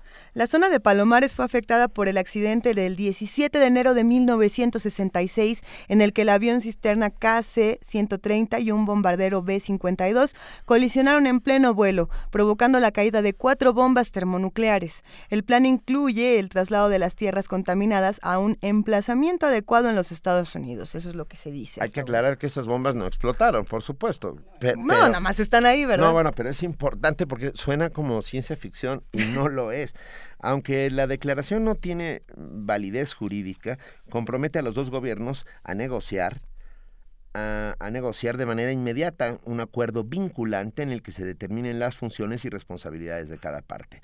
El acuerdo definitivo deberá reflejar las condiciones técnicas, financieras y jurídicas de la operación, lo que incluirá el tratamiento de los residuos, su compactación y su transporte. Se estima que el volumen de tierra contaminada por medio kilo de plutonio alcanza los 50.000 metros cúbicos. Bueno, para explicarnos en qué consiste esta limpieza, de qué se trata toda esta historia que, como bien dice Benito, parece de ciencia ficción, hoy nos acompaña en la línea el doctor Epifanio Cruz Zaragoza. Él es coordinador de la Unidad de Irradiación y Seguridad Radiológica del Instituto de Ciencias Nucleares de la UNAM. Entre sus líneas de investigación están efectos y defectos generados por radiación gamma en medios sólidos y detectores de radiación ionizante y no ionizante. Doctor Epifanio Cruz Zaragoza, muy buenos días y gracias por acompañarnos. Muy buenos días, un placer estar con ustedes. No, el placer es nuestro. A ver, doctor, ¿qué este accidente de palo, yo era muy niño cuando sucedió y um, llamó la atención momentáneamente, pero luego se, se dejó como caer en el olvido. Yo creo que hubo que fue a propósito, que nadie quería hablar sobre Palomares. ¿Cómo, lo ve usted? Sí, efectivamente, mira, eh, esto obviamente era ya la época de la Guerra Fría y lo que acontecía en el ámbito militar, obviamente que se quedaba tras bambalinas eh, en lo que se podía, ¿no? En ese momento. Eh, el 17 de enero de 1966, y para ser precisos, según los relatos, eran 10 eh, de la mañana con 22 minutos, eh, colisiona un bombardero, justamente un B-52, que en la época eran aviones eh, poderosos, que podían transportar hasta 31 toneladas de carga de combate y podían alcanzar mil kilómetros por hora de desplazamiento. estos bombarderos B-52 estaban diseñados para transportar en general cuatro bombas atómicas. era una cosa espeluznante porque desafortunadamente el ambiente que ya se vivía militarizado, etcétera, eh, hacía esto posible. Y eh, la idea de estos bombarderos eran utilizar eh, en caso de ataque del enemigo, del enemigo militar, si llegaba a inutilizar o destruir una base en tierra, una base militar, estos aviones eran justamente la contraparte para atacar y entonces ese, eh, era, era importante para ese momento mantener esos aviones en el aire abasteciéndose de combustible y así durante largas, largas horas de, de, vuelo. E, este avión, por cierto, venía de, las, eh, de la frontera con la Unión Soviética, Turquía y, y, la Unión Soviética, de tal forma que a su regreso tenía que abastecerse y curiosamente lo hace cerca de su base militar, pero sobre el pueblo de Palomares. El pueblo de Palomares está a un kilómetro del mar y cerca de un río, esto es al sur de España. ¿Y por qué en esa localidad? ¿Por qué en esos puntos? Porque ese punto justamente eh, le da visibilidad a cualquier base militar que, se, que esté estacionada ahí de acceso tanto al Océano Atlántico como al mar Mediterráneo. Prácticamente está enfrente de Marruecos. Entonces, eh, uno de los cálculos era eh, que en nueve horas, por ejemplo, se estima que cualquier base militar, esta es la de Estados Unidos, obviamente, puede estar en prácticamente ocho o nueve horas en el centro de África, desplazada ante cualquier eventualidad de intervención militar o cosas por el estilo, ¿no? Entonces, eh, es un punto estratégico y este bombardero se acopla con una con el avión cisterna a su nodriza que le va a abastecer de combustible y en el intento de quedar justamente paralelos el nodriza encima del bombardero eh, el bombardero colisiona digamos con la panza del del, del cisterna y viene la colisión es tremenda y entonces se, se incendia y prácticamente también se abre el compartimiento donde vienen las cuatro bombas que venían sujetas prácticamente, que por cierto era un mal sistema eh, electromecánico que tenían en esa época. Entonces se abren y caen las bombas y una de las bombas eh, prácticamente cae en el cementerio del pueblo de Palomares. Pero cuando se cae se, se incendia y, y se incendia porque viene con combustible y toda la cosa esa, pero eh, se abre y sufre abulladuras, se, se rompe prácticamente y esto contamina también la zona de, del cementerio de Palomares. Otra bomba que cae va a la parte, eh, a la orilla del pueblo perdón, y entonces eh, también vuelve a contaminar y esa zona prácticamente no se limpió. Es más, el, la, base eh, militar naval en ese momento de Estados Unidos en Almorón, lo que el Morón, lo que pasa es que manda alrededor de 500 soldados a cavar una fosa eh, más o menos de 30 metros de diámetro por 10 de profundidad y 3 metros de digamos, de altura sobre el suelo para que cualquier humano eh, cuya altura no sobrepase esa y no pueda mirar hacia abajo. En, en esa profundidad eh, se hacen, le, llamaron trincheras, y dejan ahí parte de la contaminación radiactiva, que esencialmente es polvo, arena, rocas y todo, eh, vegetales, y se hace un montón dentro de este, dentro de esta cisterna de 30 metros, y parte de, se estima, una gran cantidad de desecho que se envía a Estados Unidos, eh, se estima más o menos en 1.400 toneladas de tierra, que cupieron en 4.800 bidones y se llevan a, a, Estados Unidos como a depósito nuclear. Pero eh, hoy día se estima que el 15%, más o menos el 3 kilogramos de, de plutonio, esencialmente, está esparcido en polvo en el suelo de Palomares. Eh, También en la zona de afuera, hacia las montañas, porque Palomares tiene una, una montaña muy grande, eh, que es más o menos de la altura de la Ciudad de México, 2.400 y tantos metros. Eh, parte del cuando, ocurre la colisión eh, se abren una de las de las bombas estas y curiosamente el aire arrastra la cantidad de material radiactivo y lo deposita cerca de esta montaña enorme y entonces esta montaña eh, hoy día es, es, una zona muerta eh, está acordonada con vallas metálicas y no hay acceso. El gobierno tuvo que expropiar esos terrenos eh, cuando se hicieron conscientes de que el problema era eh, era era muy grave. Eh, de hecho las personas de Palomares dueños de esos terrenos habían ya cultivado habían hecho la vida normal eh, pero pero bueno hoy día eh, yo creo que España podría eh, pedir también indemnización claro. para esta población de Palomares eh, además de los daños que tiene que resarcir etcétera bueno, de las cuatro bombas, eh, una de ellas cae al mar y tanto es así que, que la tensión que se vivía en plena eh, Guerra Fría, pues hace que Estados Unidos despliegue un enorme grupo de gente para buscar esta bomba que había caído al mar y no la encuentran, sino se ayudan de un eh, pescador que mira el accidente desde su de su pesca que hacía en el mar en ese momento y sabe que la bomba cayó en tal posición en el mar y entonces guía a los buzos y encuentran la bomba efectivamente eh, que estaba prácticamente a 8 kilómetros y a 870 metros de profundidad y para eso se emplean tecnologías especiales para rescatar ese tipo de, de artefactos. Pero bueno, eh, la, la zona de, se aísla en 2007 prácticamente apenas hace unos cuantos años. Eh, tengo entendido que el CIEMAT, que es el Centro de Investigación y de Estudios Medioambientales y Tecnologías en Madrid, que de hecho hereda parte de lo que fue la Junta Nuclear Española, que, que era eh, un sistema, bueno, era una institución franquista de la época, y luego es reemplazada por el Consejo de Seguridad Nuclear Española. Tanto el CIEMAT como el Consejo de Seguridad han hecho análisis de muestras en los últimos años eh, en el suelo de la zona de Palomares desde el 96 y pues eh, en realidad sí puede afectar a la salud y obviamente a la economía. El mayor riesgo a la salud está, por ejemplo, en que eh, son hay, todavía hay partículas calientes, eh, sobre todo aglomerado de tierra, eh, con plutonio y americio que pueden ingerir o respirar las personas.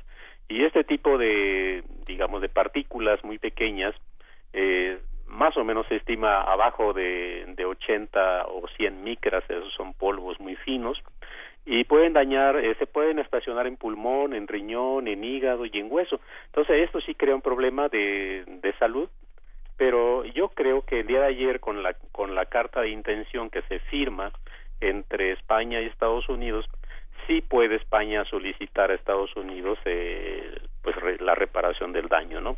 Más o menos se estima un tercio de la población de Palomares que tiene trazas de plutonio 239 en su organismo. Ahora, el plutonio 239 vive 24.200 años. Esto hace que en 24.200 años, cuando haya transcurrido este tiempo, eh, se tendría la mitad de la, del material radiactivo disperso que hoy se tiene. Entonces apenas van a pasar 50 años para este enero del 2016. Eh, el CIEMAT, para dar una idea, había analizado 660 hectáreas eh, de un total, eh, bueno, de eso hay 210 hectáreas contaminadas, eh, 62 hectáreas están cercadas con mallas eh, metálicas eh, y 40 han sido altamente contaminadas. Ahora, de, esa, de esas 40, eh, bueno, los terrenos ya se expropiaron, se expropiaron bastante terreno toda la zona de afuera de Palomares, pero el, se estima que en esa zona donde está altamente contaminado hay alrededor de medio kilo de plutonio disperso. Entonces, pero sin embargo, haciendo las, las cuentas, pues faltarían 22 hectáreas que todavía no se van a limpiar. Y yo creo ahí que una de las medidas que España puede tomar, pero la tiene que tomar ya, eh, prácticamente para esas 22 hectáreas debería ser un almacén temporal en, o definitivo en donde toda esta tierra que no se lleve a Estados Unidos a Nevada, porque allá la van a enterrar, eh, toda la tierra que todavía sea remanente con este tipo de material contaminante, pues se puede tratar, el tratamiento es muy caro, pero nuevamente debe llegar a un acuerdo con Estados Unidos para el procesamiento, la limpieza del suelo. Eh, la limpieza consiste prácticamente en tomar eh, las primeras capas de suelo, esto es dos centímetros a cinco centímetros de la zona más contaminada. Eh, el gran reto que se está mirando hoy día por expertos españoles es que eh, deben tener un método en el cual no se eh, genere polvo al ambiente y este polvo sea nuevamente dispersado sobre el pueblo porque está muy tiene dos puntos muy cercanos dos puntos calientes a la que hay que limpiar. Pero pero bueno en eso eh, ese tipo de, de situación hoy día se están no se sabe cómo cómo hacerlo y desde luego que es una gran experiencia para otros casos. Doctor, eh, precisamente hablando de los trabajos de limpieza, hablando de lo que ocurre en otros países, porque digamos que este caso de Palomares no definitivamente no es único y precisamente en estos días tenemos la noticia del gobierno de Japón confirmó el martes pasado el primer caso de cáncer relacionado con los trabajos de limpieza de Fukushima luego de este tsunami de, 2011 que bueno eh, deja a este hombre de casi 40 años que estaba participando en estas tareas de recuperación de la planta eh, con, con leucemia si no me equivoco y bueno es una situación lamentable. Estos procesos de limpieza son muy riesgosos para la población. Sí, eh, mira, eh, definitivamente eh, son tenemos que ser, digamos, muy fríos en el cálculo. Fukushima es un, digamos, un accidente muy severo, muy importante que los trabajadores o el personal destacado como personal ocupacionalmente expuesto eh, tuvieron que entrar a esta instalación desafortunadamente porque todavía no se disponen de robots eh, que pueden reemplazar al hombre en muchas actividades peligrosas. Sí. Eh, sin embargo, el, el, el, asunto de Palomares, digamos, eh, no es que ha sido controlado, de hecho se ha olvidado prácticamente a lo largo de estos 50 años. Bastante, sí. Sí, sí, se ha olvidado y Estados Unidos ha sido renuente en la cuestión de aceptar la responsabilidad a pesar de que el accidente aéreo eh, fueron de sus aviones y de su base militar. Eh, hay que decirlo también que la base militar de Morón, eh, de donde proceden, procedían estas naves, que está ahí muy cerca, eh, también se utiliza para espionaje satelital y todas las eventualidades que han hecho en África y en la parte eh, árabe, etcétera. Ah. Pero en el caso de, de Fukushima, eh, sí, la primera víctima que se reconoce oficialmente ha sido así desafortunadamente. Eh, desde luego hay otros eh, casos seguramente en donde ya la población que participó directamente, los trabajadores en este tipo de labores, eh, obviamente que van a surgir con problemas y no es que ya, ya empezaron. Eh, yo recuerdo en televisión una de las tomas es que uno de los ministros toma la sopa eh, en pleno accidente prácticamente eh, para inducir confianza a la población de que todo se está resolviendo y que la alimentación es segura. Esta, este tipo de, de, de acciones psicológicas que los políticos tienden a hacer eh, no es más que un daño en el sentido hacia la población de manera psicológica, porque tampoco es que sean expertos en, en este tipo de cuestiones y tampoco es que nos den la sensación de que todo está seguro y va muy bien. Lo mismo, algo similar sucedió en Palomares, eh, a, los, a los pocos días de haberse sufrido este accidente y las bombas que cayeron, dos se incendiaron y dos los recuperaron, que por cierto dos están en el museo en Estados Unidos exhibiéndose, están abolladas, pero eh, a los pocos días del accidente el ministro de Turismo del gobierno de Franco eh, a una llamada, responde a la llamada del embajador norteamericano en ese momento en España y lo invita a, pues a nadar a la playa en esa zona de, de Palomares y van y entonces él invita a otros dos amigos se van a nadar para no gracias. se hacen la fotografía del momento. recuerdo esa foto. Sí se, se, hacen la foto y entonces eh, ese es un acto nuevamente de inducir un tanto la, la confianza hacia el público pero Desafortunadamente con eso a veces lo usan como el botón de cierre del caso y se olvidaron del asunto, ¿no? Pero yo creo que es un asunto humanitario el que hay que limpiar esa zona y, y restituirle la seguridad al pueblo, ¿no? Eh, de Palomares. Por esos 1.786 habitantes de Palomares, que es pequeñito, pero bueno, lo merecen, ¿no? O sea, es como si... Hay que recordar que hay cuatro bases militares norteamericanas en España. Así es. Producto del Plan Marshall después de la Segunda Guerra Mundial. La, recuerdo de memoria la base de Torrejón de Ardós, muy cerca de Madrid, Ah. la base de Rota en, en Andalucía, la base de Morón, que usted nos está diciendo, y, y una más que ya perdí en mi cabeza.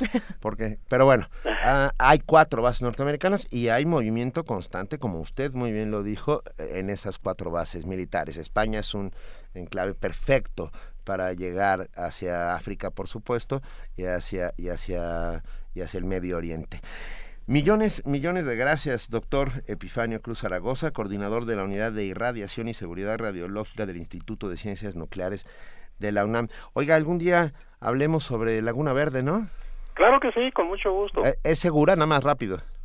Lo, lo platicamos, sí, Ah. sí, es, es- es segura hasta donde sabemos. ¿Hasta dónde sabemos? oh, no. Bueno, va. Sí, sí, es segura. un, un enorme abrazo, doctor. Igualmente. Gracias. Hasta luego.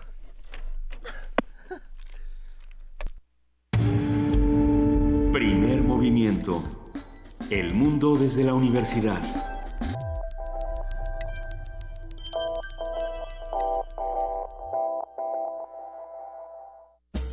Hace algunos años se podía asistir al Cosmorama para ver cuadros de maravillosos paisajes y monumentos a través de un vidrio. Por medio de la lente, las pinturas parecían ser reales y quien las miraba podía ver cómo los colores cobraban vida. Un efecto parecido sucede al hojear el más reciente libro de Otto Cázares, en el que las letras despiertan a la imaginación. Cosmorama, antología de ensayos, artículos y guiones radiofónicos. Un libro que ofrece al lector un profuso cúmulo de referencias eruditas, hilvanadas con humor y espíritu lúdico. Esta edición será presentada por Javier Martínez, director de publicaciones de la UNAM, la escritora Luisa Iglesias y el autor. El jueves 22 de octubre a las 8 y media de la noche. Sala Julián Carrillo, Adolfo Prieto 133, Colonia del Valle. Entrada libre.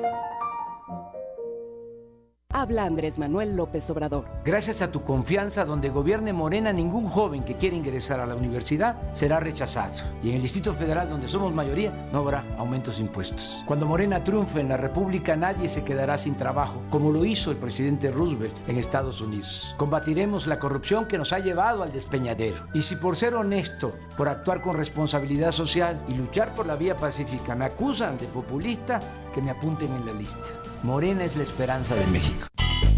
RTC y Conaculta te invitan a conocer México es Cultura, la plataforma de Conaculta para la difusión de diversas actividades de cine, danza, teatro, música, entre otras. Se trata de una cartelera nacional que puedes consultar en español o en inglés, una línea telefónica gratuita 01800 Cultura y aplicaciones para dispositivos móviles. Para más información, consulta www.mexicoescultura.com. 1945. El mundo atraviesa por momentos álgidos. We shall fight with growing confidence and growing strength in the air. Ese mismo año nace la Organización de las Naciones Unidas, una estructura que promueve la paz, el respeto y la justicia social. Celebremos juntos 70 años de amistad entre los países.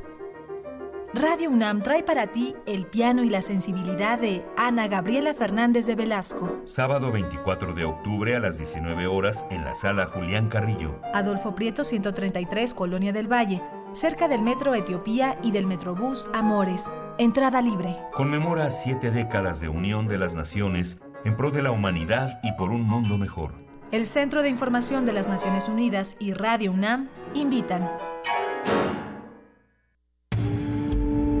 Primer movimiento. El mundo desde la universidad.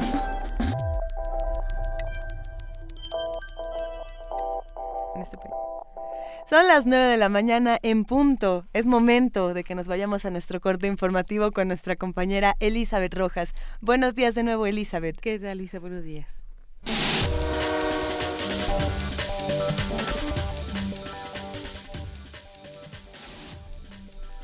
Ricardo Anaya, dirigente nacional del PAN, se presentó en el Tribunal Electoral del Poder Judicial de la Federación para exigir la anulación de la elección de gobernador en Colima. Anaya le entregó a la magistrada María del Carmen Alanís pruebas de la supuesta intervención ilegal del gobierno estatal en los comicios. Dichas pruebas incluirían grabaciones que implican al secretario de Desarrollo Social y al Procurador General de Justicia de Colima. Cabe señalar que la diferencia entre el candidato ganador José Ignacio Peralta del PRI y el panista Jorge Luis Preciado es de apenas 500 votos. El presidente de la Cámara de Diputados, Jesús Zambrano, dio a conocer que se reunió el viernes pasado con el presidente del Instituto Nacional Electoral, Lorenzo Córdoba.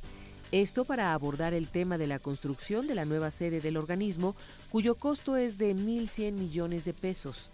Jesús Zambrano dijo que en la reunión le explicó al presidente del INE que existen problemas en la eventual construcción debido a las dificultades financieras por las que atraviesa el país. Asimismo señaló que el instituto en conjunto con la Comisión de Presupuesto deberá revisar y hacer una propuesta de ajuste. En tanto, Lorenzo Córdoba defendió la construcción de la nueva sede del INE.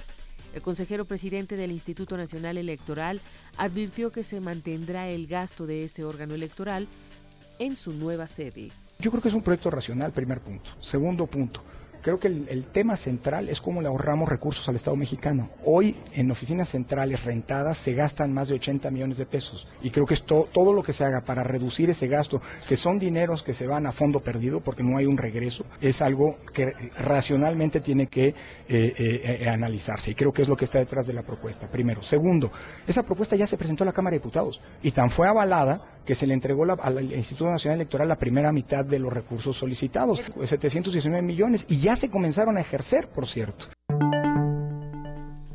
El gobierno de México rechazó que de manera unilateral cualquier país juzgue la situación de los derechos humanos en otro. Esto luego que el gobierno de Estados Unidos bloqueó parte de la ayuda que destina para el combate al narcotráfico mediante la iniciativa Mérida por considerar que nuestro país tiene fallas en materia de derechos humanos. A través de un comunicado, la Cancillería aseguró que México reitera su apertura al escrutinio y a la cooperación internacional en favor del fortalecimiento del régimen de los derechos humanos, pero rechaza cualquier práctica unilateral que juzgue la situación en un país. El ministro presidente de la Suprema Corte de Justicia de la Nación, Luis María Aguilar, aseguró que un juez que no es independiente es el mandadero de alguien Explicó que en la institución es básico la selección de personas que reúnan las cualidades necesarias para desempeñarse como juzgador independiente, objetivo, imparcial, profesional y de excelencia. En información internacional, a partir de este martes y hasta el 26 de este mes, se celebra la convocatoria para el reencuentro entre familiares separados por la guerra de Corea y que se realiza a partir del acuerdo establecido el pasado agosto entre Seúl y Pyongyang. Estos encuentros comenzaron a darse en 1985 y hasta el momento se han realizado alrededor de 19 reuniones en las que 18.800 coreanos se han encontrado cara a cara y otros 3.750 lo han hecho a través de un video. Para celebrar su 70 aniversario, la ONU pintará el mundo de azul.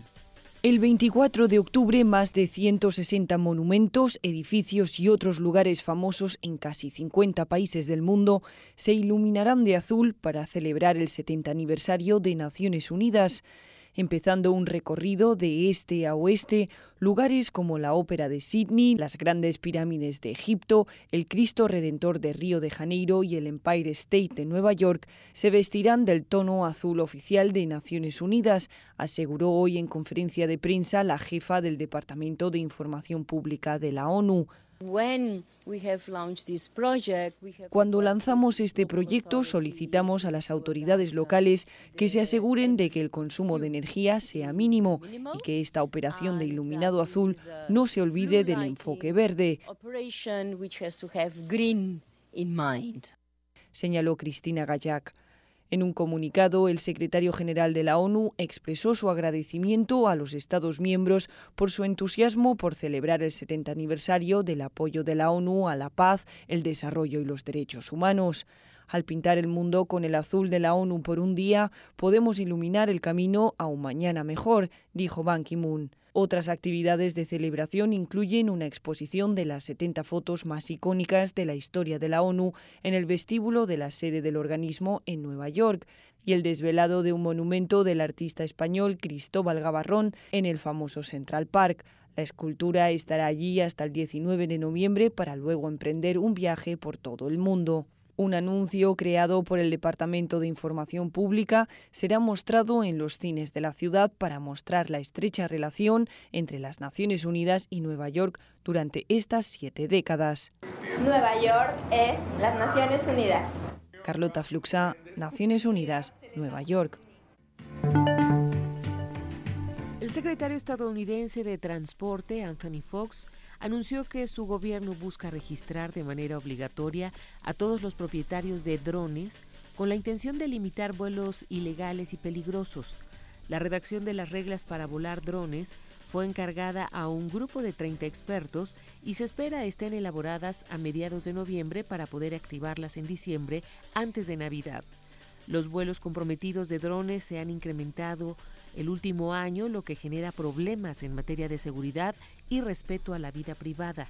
Cabe señalar que durante los recientes incendios en California, los drones entorpecieron las labores de aeronaves que llevaban agua. La crisis de basura, una oportunidad en Asia-Pacífico. Cambiar la manera en cómo pensamos en los desechos tiene el potencial de traer numerosas ventajas económicas, sociales y ambientales a las ciudades, según muestra un nuevo informe de la Comisión Económica y Social de Naciones Unidas para Asia-Pacífico, SCAP, y Waste Concern, una organización de Bangladesh. El informe recopila los resultados y las lecciones aprendidas de un programa regional de seis años de SCAP para proponer recomendaciones concretas a los gobiernos para abordar la creciente crisis de basura en Asia-Pacífico.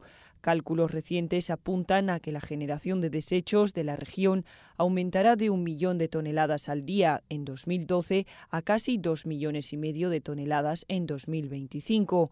Sin embargo, este incremento en la cantidad de basura presenta una oportunidad sin explotar, indica el estudio. Una gran proporción de los desperdicios sólidos generados en las áreas de bajos y medianos ingresos son orgánicos, por lo que pueden ser reciclados y transformados en biogás, que a su vez puede ser utilizado como una fuente de energía. El informe recomienda usar el modelo descentralizado y comunitario de Waste Concern para transformar desperdicios en recursos en las ciudades de toda la región. La organización asegura que hasta un 90% de la basura sólida puede ser reciclada. Carlota Fluxa, Naciones Unidas, Nueva York.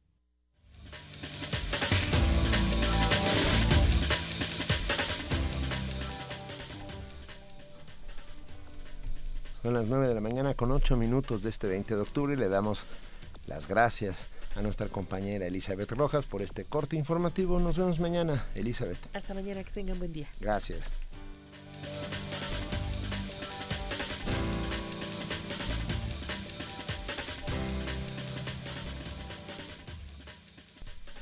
Vamos ahora a Si hay olvido, no hay justicia, la producción que hace Radio UNAM con 43 escritores, 43 productores y 43 voces distintas que se unen a nuestro ejercicio fundamental de la memoria.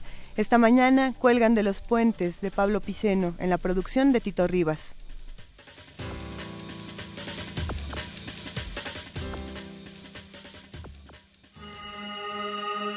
Si hay olvido, no hay justicia. Nos faltan 43.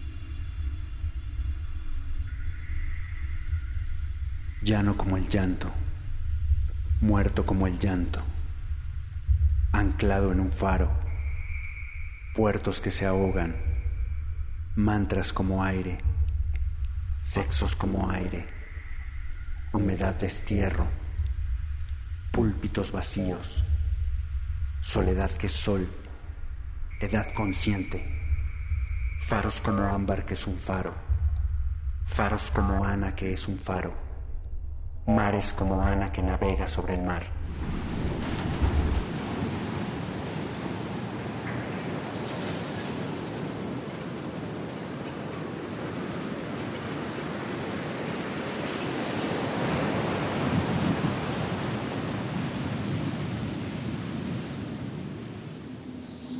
Las cosas que pasaron en la ciudad de Iguala no tienen explicación alguna, o al menos las personas que aquí estudiamos, en lo concreto no le encuentro explicación.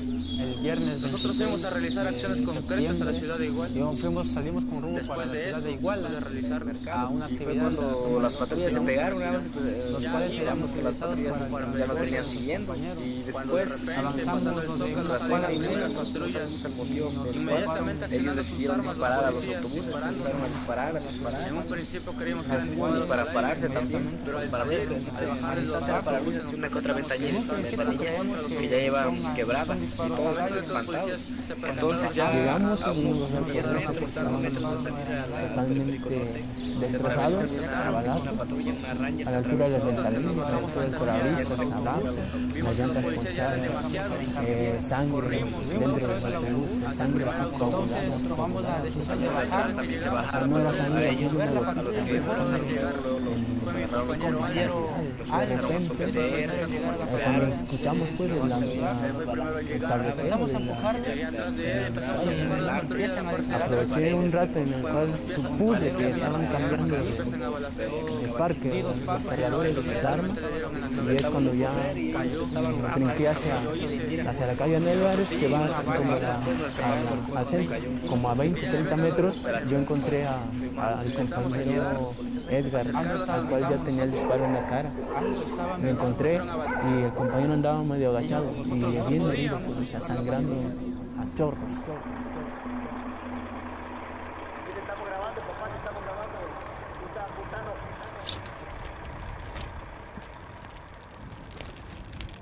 El cráneo desollado. Un pueblo disuelto en ácido. Facsímiles del espectáculo del cráneo desollado. Las mantas que amamantan la barbarie. Hoy más que medio el nadie es el mensaje.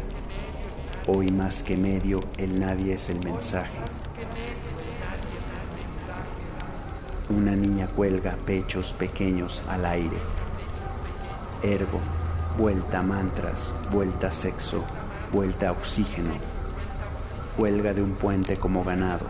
Las vacas no cuelgan de puentes, pero ámbar sí. Ana que navega desollada sobre ácido es un pescadito quieto, que ya no es colgada de ningunos puentes. Es mejor pender desnudo bajo un puente como vaca que los mares como Ana, que navega sobre quién. Es mejor pender desnudo bajo un puente como vaca que los mares como Ana, que navega sobre quién.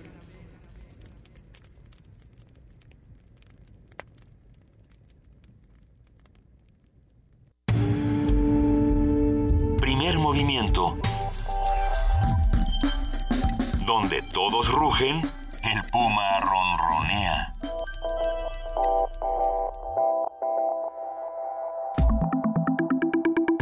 La mesa del día.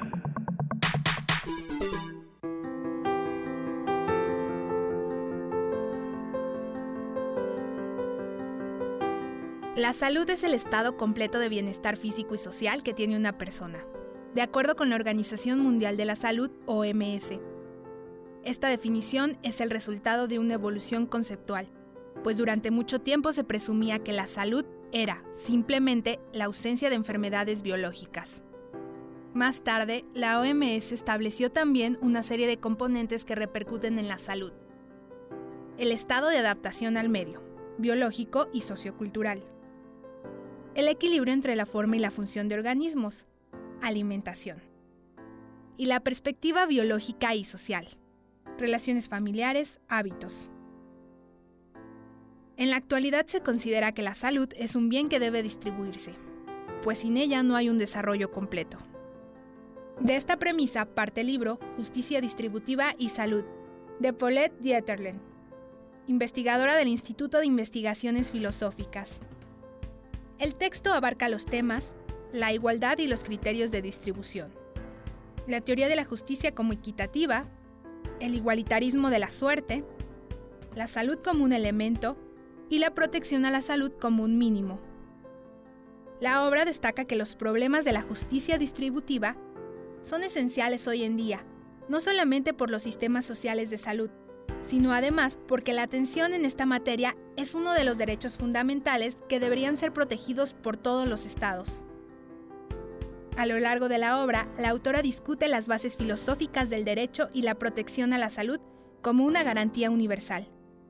Asimismo, la importancia de incluir a la bioética en el abordaje de los dilemas relacionados con la distribución de la protección a la salud, y proporciona un marco de análisis interdisciplinario y herramientas teóricas para hacer frente a la compleja realidad social del ser humano.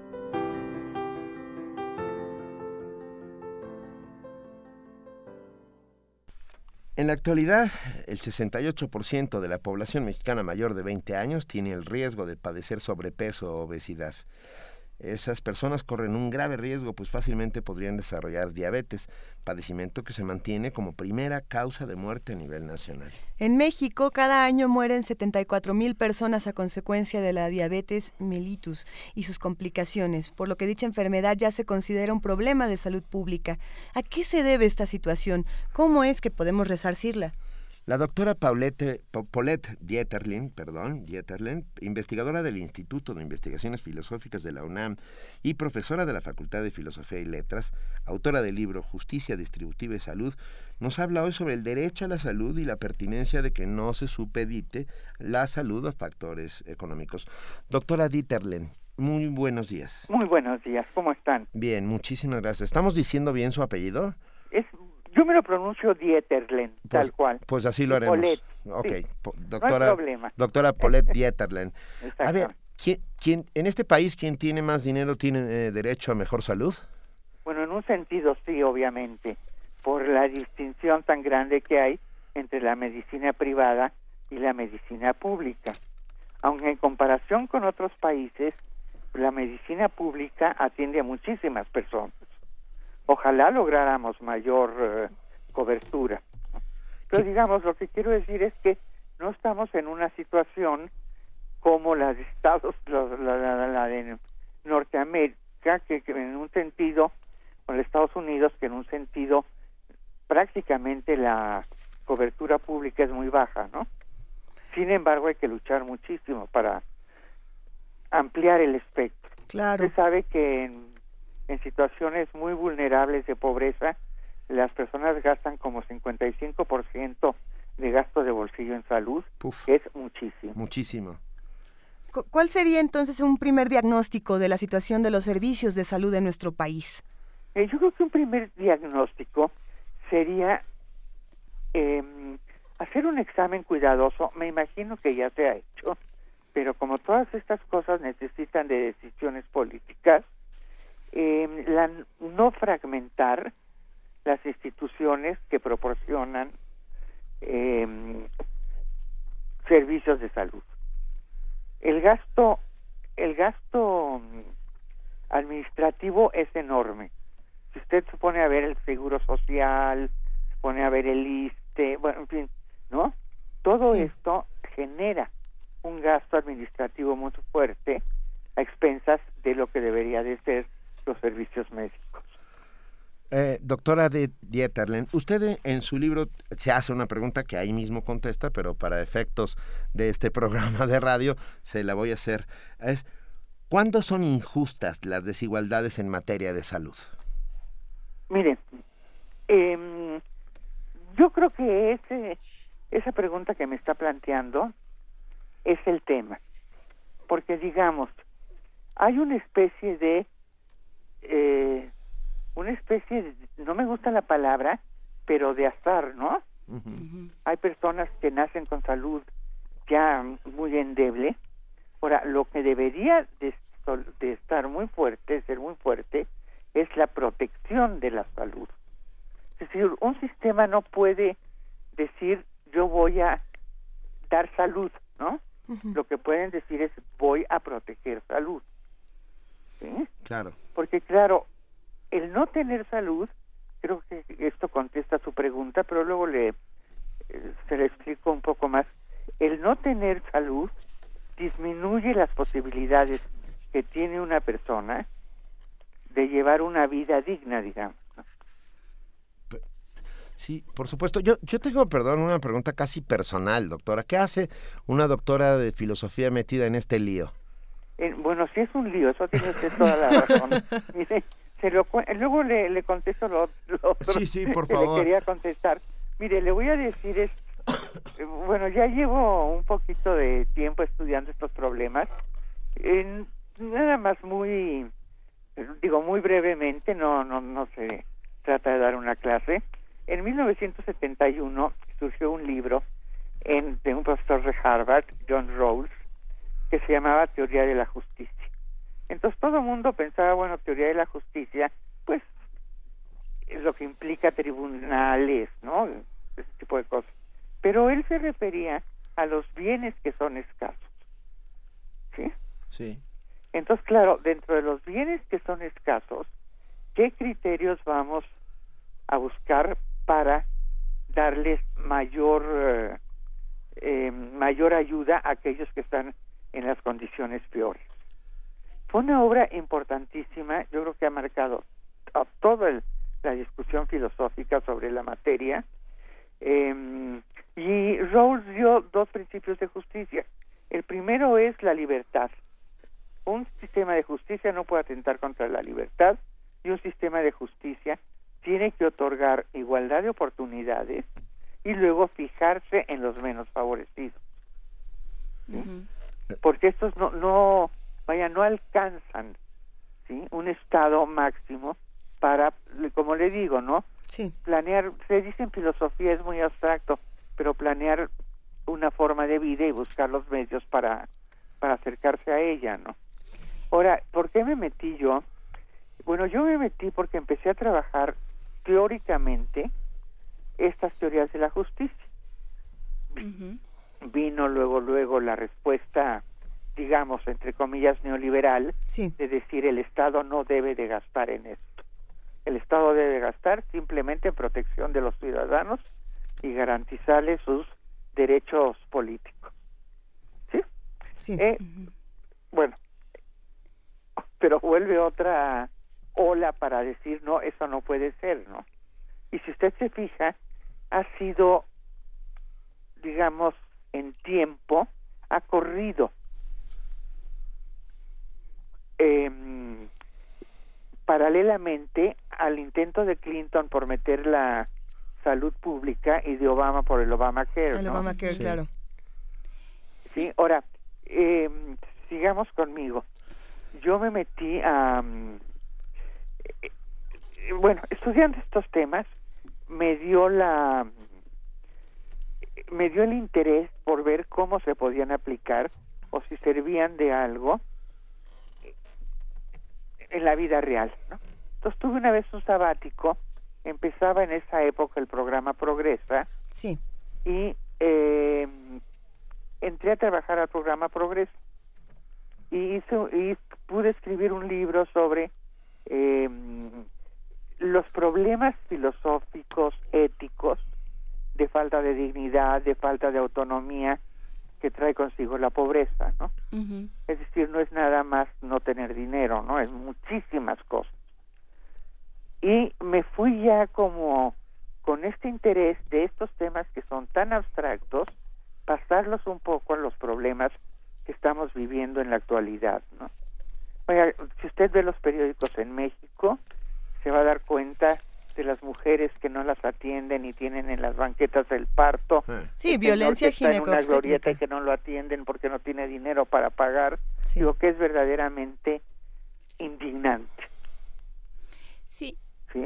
Y a, y a nivel mundial también, pensando en que hay gente que se muere, hay, en África hay millones y en el mismo México gente que muere de disentería, de hambre, por supuesto. De dengue, de cosas que hay, evitables, ¿no? Cosas evitables y también que salen, por ejemplo, tratamientos para la hepatitis C o para el VIH, eh, antivirales que empiezan a surtir efecto, pero que son de tal manera costosos que es como como si no existieran para una para el, el 90% de la población del mundo y, y Ah, por eso supuesto. nos Por tendría que indignar. Por ejemplo, todo el problema de las patentes de las medicinas, las encarecen muchísimo. Sí. Entonces, de enfermedades así como mucho más eh, generales, como hepatitis, por eso les decía yo el gasto de bolsillo del mexicano, y bueno, sin ni hablar eh, con otros países.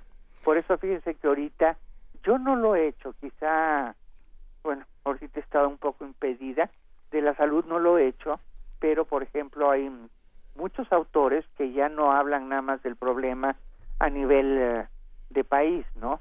Sino que hablan a nivel eh, a nivel global, ¿no? ¿Qué, ¿Qué pasa con la salud a nivel global? Tenemos aquí en la mesa, doctora, este libro que está publicado por el Fondo de Cultura Económica y por la UNAM, Justicia Distributiva y Salud, que usted eh, es autora, y, surgen muchas preguntas al, al leerlo. De entrada, ¿a quién es a quien le corresponde otorgar estos mejores servicios de salud y para quién serían, Eh, pensando en si se puede o no satisfacer todas las necesidades, por ejemplo, que hay en nuestro país? Bueno, mire, eh, lo que yo pienso es lo siguiente, la primera pregunta. Lo que yo pienso es que es el Estado. Es un derecho constitucional, ¿no? Entonces, vaya, Claro. si es un derecho, tiene que haber alguien que tenga la obligación de cumplir ese derecho. ¿Sí? Sí. Esa sería la, la primera pregunta. Ahora, siempre el argumento es no alcanzan los recursos, no alcanzan los recursos. Si no hay suficiente la para todos. pregunta sería, perdón, ¿no alcanzan los recursos? ¿No? ¿O qué está pasando? Hay un están mal administrados. ¿Y sabe qué me preocupa a mí mucho de todo este problema de la salud? No nada más de la salud, en general de todas las de todas las em, los problemas sociales, que por eso un poquito he tratado de hay un par de piedritas con el de la pobreza y con el de la salud, que nunca discutimos los los programas, ¿sí? No se sabe, fue un éxito el Seguro Popular, no fue un éxito, que atendió, que no atendió. Sí. O sea, lo que va es, eh, doctora, es no hay una evaluación sistemática de los programas, se utilizan eh, para fines que, o bueno, no sé, que a lo mejor no, no, no pasan por la salud, sino, sino pasan por el, el bienestar de quien, de quien los, eh, los organiza, pues, ¿no? Por, por asuntos de votaciones y demás. Eh, entonces, ¿qué, ¿cómo hacer una evaluación de las políticas públicas en lo que respecta a salud? ¿Cómo- ¿Qué es lo que nos está faltando desde su Pues yo creo que estudio? justamente eh, discusión, grupos de expertos. Mire, por ejemplo, en, en algunos otros lados hay grupos de bioética trabajando. Esto quiere decir personas de, no sé, desde historia, filosofía, obviamente medicina, en que estén discutiendo de veras el éxito o no éxito de los programas, ¿no? Serían, ah, doctora Dieterlen, ah, la libertad, la salud y la educación los tre- las tres patas de esta mesa con las que habría que construir la democracia. Por supuesto. Por supuesto. Tajantemente, sí. Tajan- vaya, tajantemente, ¿no? Ajá. Es decir, es que, mire, parte de lo que yo digo en el primer capítulo del libro, si, si uno no tiene salud, no puede participar en ninguna vida política. ¿sí? Sí. Así de fácil, ¿no? Vaya, necesitamos ciudadanos informados y ciudadanos sanos. Por supuesto. ¿Y, y cómo entra, eh, cómo tendrían que incidir las políticas públicas? Eh, ¿Desde la cobertura, desde la información? Eh, bueno, ¿cómo yo creo que primero que nada, campañas fuertísimas de medicina preventiva. Ujú. pero fuertísimas. y después ver cómo pueden escalonarse la cobertura, ¿no? Creo que el seguro popular cubría nada más el primer nivel. Y, pensando en, términos globales, ¿no? Pensando e, en una especie de responsabilidad compartida, pensando en las farmacéuticas transnacionales que, que tienen estas patentes, que tienen estos, estos medicamentos inexistentes en la, en la práctica para países en, desarrollo, como se les llama eufemísticamente, eh, ¿cuál sería su responsabilidad? ¿Desde dónde? ¿Qué organismo podría entrar eh, a trabajar con ellos y cómo? Pues mire, ¿quién tendría que regular? Por ejemplo, organismos pues como la Organización eh, de la Salud, en fin, sí tendrían que ser cuestiones es, es, un problema un poquito difícil, no, ¿no? Porque todos estos temas, digamos, de políticas globales, porque por un lado tenemos, vaya, sentimos que son las únicas políticas las globales las que podrían en algún momento dado tratar de de distribuir los recursos, por ejemplo, pero aquí el problema es cómo se le hace sin violar la autonomía de los países, ¿no? Claro. Entonces, es un tema realmente muy difícil. Ah, Sobre todo en países que no tienen ninguna vía democrática, ¿no? Doctora Dieterlen, eh, la, en el momento que muchas patentes vencen, hay genéricos intercambiables que, que, funcionan exactamente igual que los de patente. Y nos pregunta uno de nuestros eh, muy asiduos radioescuchas que hace comunidad aquí con nosotros, y le pregunta, doctora Dieterlen, ¿existe algún programa para eliminar los medicamentos genéricos en México y Occidente? Que yo sepa no, pero que yo sepa en México eh, los genéricos, bueno, que han sido eh, hasta cierto punto de ayuda, claro. pero tienen que estar eh, tienen que estar solventados por la COFEPRIS. Oh, ok. Bueno, esa es la respuesta para nuestro radio escucha R. Guillermo. Y pensemos que la salud de entrada es un derecho humano. Eh, pensando en la salud como un derecho humano y pensando en esta palabra desigualdad que sigue eh, rondando primer movimiento desde el principio de, estas transmisiones, eh, ¿qué se hace frente a la desigualdad, doctora Dieterlen? No sé, mire, luchar en contra de ella, ¿no? Pero ahorita no, no, no me parece que veamos que vamos hacia la así esa lucha directa por la por la desigualdad, ¿no?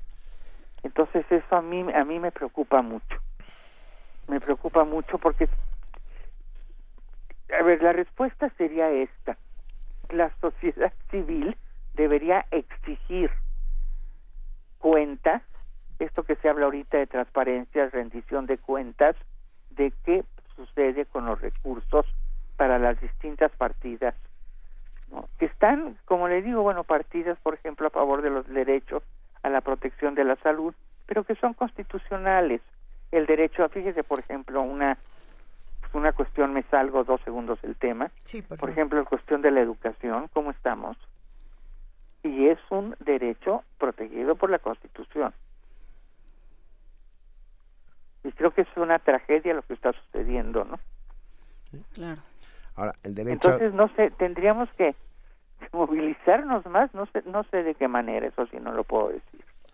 Creo que cada quien desde su frente, desde su oficina, cubículo, en fin, ustedes como comunicadores son importantísimos. Eh, estos micrófonos están completamente siempre abiertos para reclamar lo que nos corresponde como sociedad y para pedir que se apliquen irrestrictamente las leyes, por supuesto. Por supuesto. Si en la Constitución está uh, signado el derecho a la salud, pues bueno, que nos lo otorguen. Y hay toda una ley general de salud. Sí, claro, y hay una ley general de salud. Doctora Paulette Dieterlen, eh, mil gracias por esta conversación. Les recordamos a todos que el libro de la doctora Justicia Distributiva y Salud, editado por el Fondo de Cultura Económica y la Universidad Nacional Autónoma de México, ya se puede, ya se encuentra en librerías, vénganse sobre todo a las librerías del Fondo y de la UNAM, pero bueno, está en todos lados. Le agradecemos muchísimo esta conversación, le mandamos un fuerte abrazo. Ah, recordamos que la doctora es investigadora del Instituto de Investigaciones Filosóficas de la UNAM, profesora de la Facultad de Filosofía y Letras. Un cariñoso abrazo desde toda esta mesa de primer movimiento. Al contrario, yo les agradezco muchísimo eh, su entrevista. No, muchas Mil gracias. De veras, en, en serio, ¿eh? Muchas, no, por favor. Sigamos Muchas hablando gracias. pronto, doctora. Mil gracias. Hasta luego. Mil gracias a ustedes. Hasta luego. Primer movimiento. Donde la raza habla.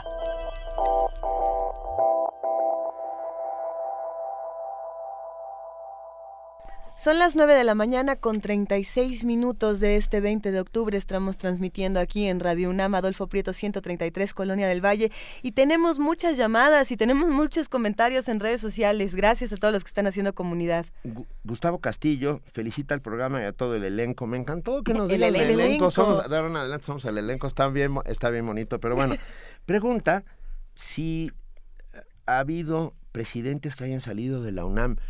Un mon- montones. Hasta, hasta, según yo, hasta Felipe Calderón. Todos los demás habían salido de la UNAM. No, No, no, porque no. Fox tampoco. Pero de ahí para atrás, todos los presidentes priistas venían de la UNAM. ¿Sí? Hasta, hasta donde... hay que, hay que, hay que checar ese dato y se los vamos a decir. Estoy casi seguro. Lo vamos a, Pero lo bueno. vamos a platicar. Tenemos más llamadas, más Hubo mensajes. que nos preguntó por un libro para alguien de 12 años, digo, porque ya, bueno, pues si eran servicios a la comunidad, ¿verdad? A ver. Alguien que quería un libro para una niña de 12 años para que le para que se apasione y se aficione.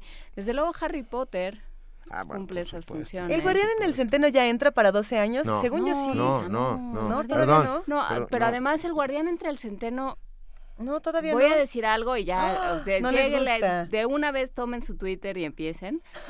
Ya no le, ya envejeció. Para esa, Ah. para esa edad, envejeció. ¿Sí, seguro? Pues piensa en los ritmos que tiene los Juegos del Hambre, que tiene... Ah, buen punto, sí. No, ya son otros ritmos, no, no tiene que ver con la calidad literaria ni con la vigencia del discurso, tiene que ver con el tipo de discurso al cual están acostumbrados. Mm. Yo diría, yéndonos al ámbito mexicano, eh, Mónica Broson, Antonio Malpica. Antonio Malpica acaba de sacar una novela de la que hablaremos. Gorda.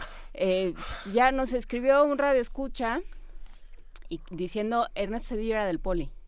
Ernesto Cedillo del Poli, pero rápidamente Adolfo López Mateos, UNAM, Luis Echeverría de la UNAM, José López Portillo, Miguel de la Madrid, Carlos Salinas, eh, y luego ya Fox de la Ibero, Calderón de la Libre de Derecho, etcétera. y tenemos bueno, más. Sí hay muchos presidentes salidos de la UNAM, pues. Pregunta respondida. Y bueno, vamos a seguir respondiendo todas sus preguntas en redes sociales, pero es momento de que hablemos de lo que está pasando en el Hey Festival. Adelante. Ayer estuvimos platicando de qué pasa del lado del claustro y esta mañana vamos a hablar de qué pasa en el, en el lado de Conaculta. Muy buenos días, Marina Núñez de la Dirección General de Publicaciones de Conaculta. ¿Cómo estás? Hola, ¿qué tal? Muy buenos días. Bien, muy bien, encantado de estar con ustedes. Qué bueno, nos da mucho gusto. Marina, cuéntanos la Dirección General de Publicaciones, cómo se vincula este año con el Pues mi- Hey. Festival. Sí, mira, eh, buenos días también a ti, Hola. hola. Eh, pues mira, a nosotros nos propusieron la participación del Hey Festival y nos llamó mucho la atención eh, en el sentido de que podía ser como un buen escenario para continuar con nuestros programas de fomento a la lectura a través de distintos programas que teníamos ya dispersos en la Ciudad de México.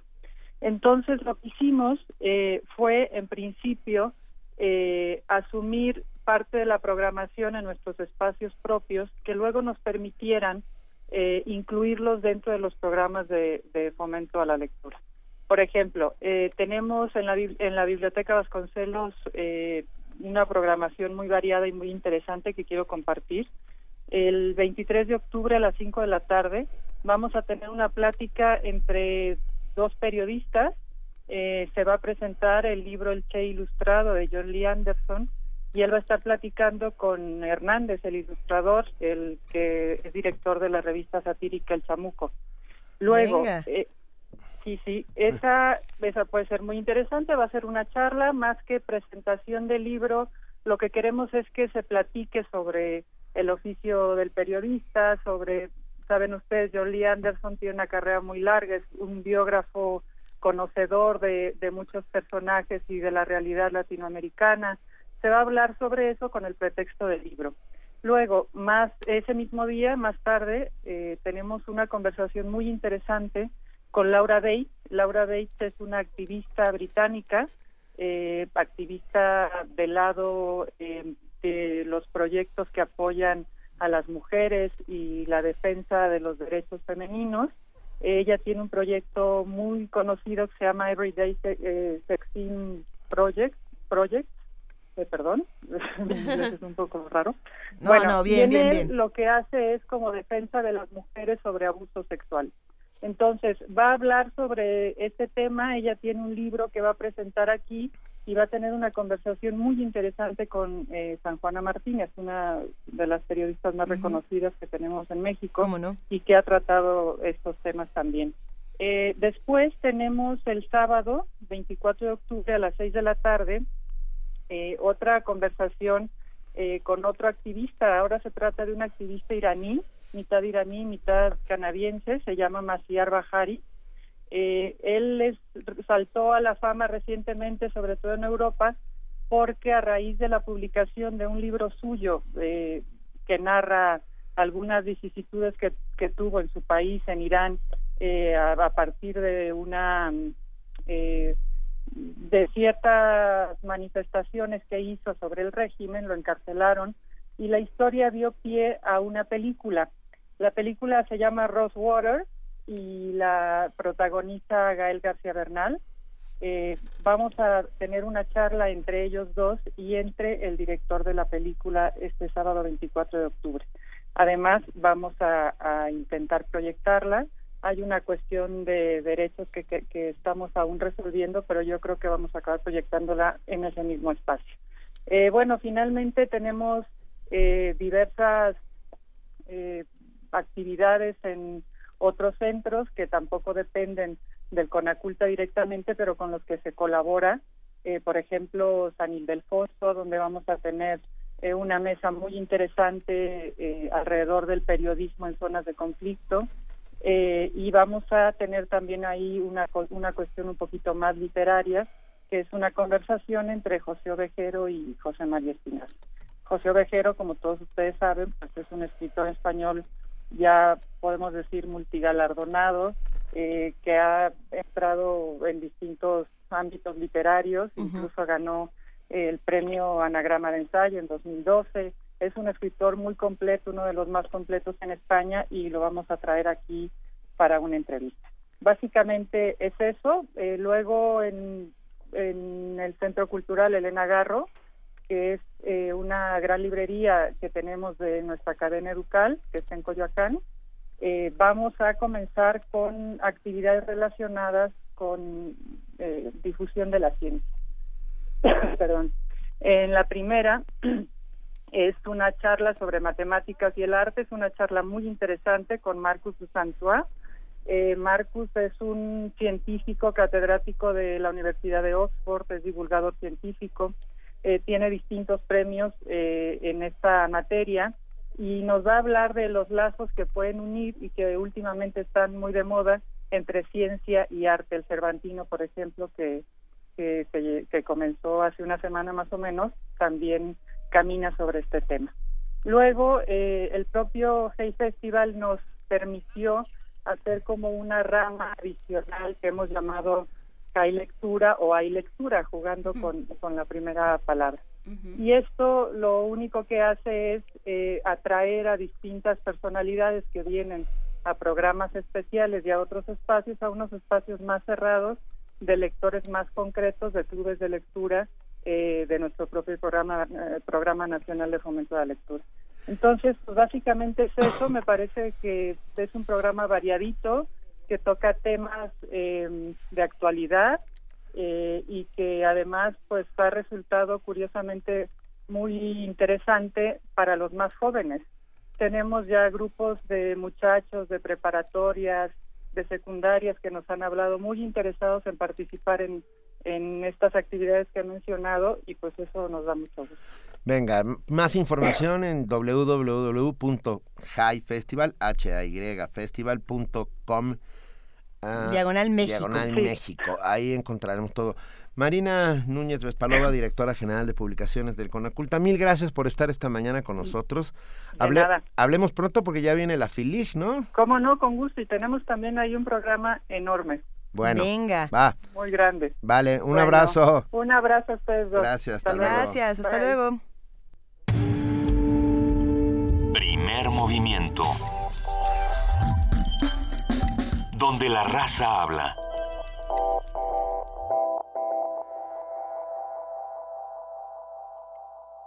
Son las 9 de la mañana con 45 minutos y ya se encuentra en la línea la doctora Mireya Imas, directora del Programa Universitario de Medio Ambiente, el PUMA. Muy buenos días, Mireya, ¿cómo estás? Qué gusto escucharte. Muy buenos días, Luisa. ¿Cómo están los Juana Inés, Benito? Todo muy bien, muchas gracias. Estamos muy bien, tenemos muchas ganas de hablar contigo siempre. Ay, qué padre, yo también. de hablar con ustedes, no conmigo. Pero... pero además, para hablar de estrategias de sustentabilidad, que es algo que nos apasiona. Bueno, pues mira, voy a arrancarme con hoy con una frase del Tao Te Ching o Tao Te Ching, como se quiera traducir, y en una de sus tantas traducciones. El Tao. El Tao okay. Te Ching, que dice, entre el ir y venir del mundo, observa cómo los finales se convierten en inicios. Y arranco así porque el pasado 12 de octubre dejó de existir el Programa Universitario de Medio Ambiente, el PUMA. Al anunciar la UNAM la creación de un nuevo programa universitario de estrategias para la sustentabilidad, cuyo objetivo principal es justamente el diseño, desarrollo y puesto en marcha de estrategias de sustentabilidad dentro, pero también fuera de nuestra casa de estudios. Desde la creación del PUMA en el 91, durante la rectoría del doctor José Sarucán y la dirección del doctor entonces doctor Octavio Rivero Serrano, el Puma fue de las, una de las respuestas quizás más importantes y de avanzada de la UNAM ante la crisis ambiental y la necesidad de tender puentes entre el conocimiento que se produce en nuestra casa de estudios con las necesidades de la sociedad, en particular la mexicana, frente a esta crisis. Pero durante este cuarto de siglo, no solo se han agudizado los problemas ambientales y sociales en el mundo, también nuestra comprensión de la manera en que estos están interrelacionados ha evolucionado.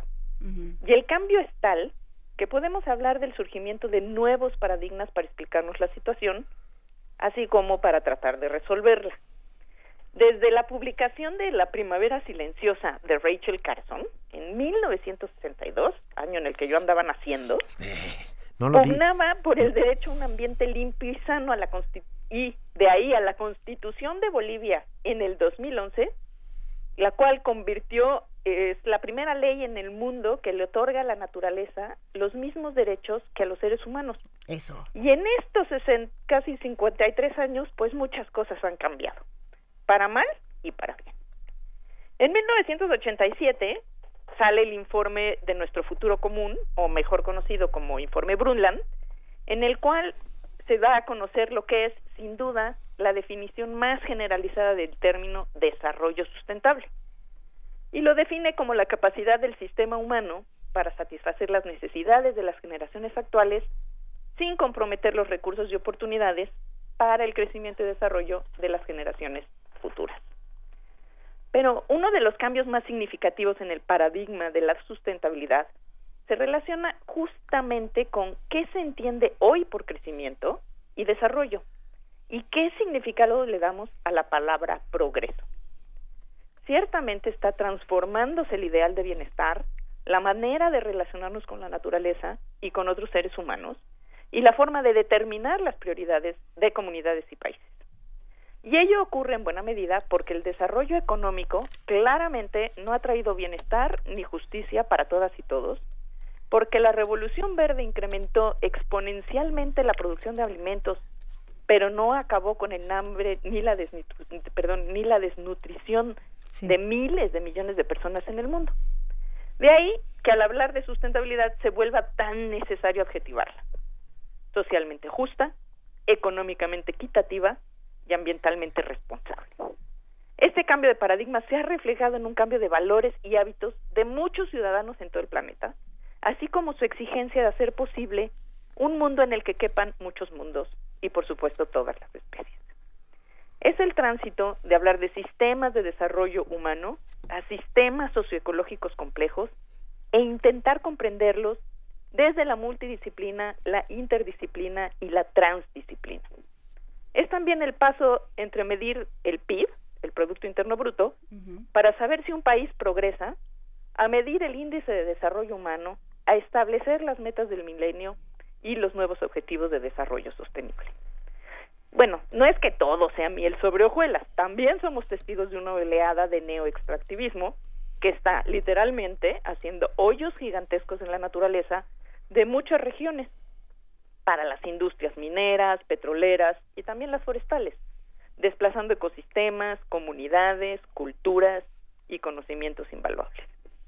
Pero frente a esto, también es un momento de auge de los movimientos que han inspirado el concepto de ecologismo de los pobres de del doctor Joan Martínez Alié o las ideas del bien común y el buen vivir, de la cooperación y de la conciencia global acerca de la necesidad de proteger nuestro hogar en el espacio. Es la manera en que hemos llegado al consenso científico de que el cambio climático es inequívoco y ha sido provocado en mayor, en mayor medida o está siendo provocado en mayor medida por la acción humana, multiplicando los esfuerzos por reducir las emisiones globales en una carrera contra el tiempo, o bien la forma en que se actúa a nivel internacional para frenar la destrucción de la capa de ozono, una de las primeras y más alentadoras acciones globales que han ocurrido a favor del planeta. En la UNAM, en nuestra casa, esta transformación se refleja en las 12 nuevas licenciaturas de temas ambientales que se abrieron en los últimos años y de las cuales van a egresar jóvenes profesionistas con una visión mucho más holística de nuestra relación con el planeta y con conocimientos y herramientas y ganas, espero, para mejorar el mundo. Desde ese cambio de mentalidad, la UNAM impulsó el surgimiento del Laboratorio Nacional de Ciencias de la Sostenibilidad, el Centro de Ciencias de la Complejidad, transformó centros a institutos de investigación en energías renovables y de investigación en ecosistemas y sustentabilidad, y bueno, impulsó el surgimiento de un programa enfocado al desarrollo de estrategias para la sustentabilidad. En este camino el Puma puso su granito de arena para esta evolución, que a su vez nos cambia los objetivos, amplía el panorama, nos aguza la vista y nos transforma. El programa universitario de estrategias para la sustentabilidad es el nuevo programa y aquí seguimos y somos otros. Esperamos que mejores y más útiles para todo aquello que nos traerá el futuro. y bueno, esta es la colaboración del Puma, ah, del expuma del día de hoy. Nos ah, gustó mucho, nos gustó mucho. ¿Eh? Oigan, y ahí si pueden, pues en algún momento pongan esa canción de Mercedes Sosa de Cambia, todo cambia.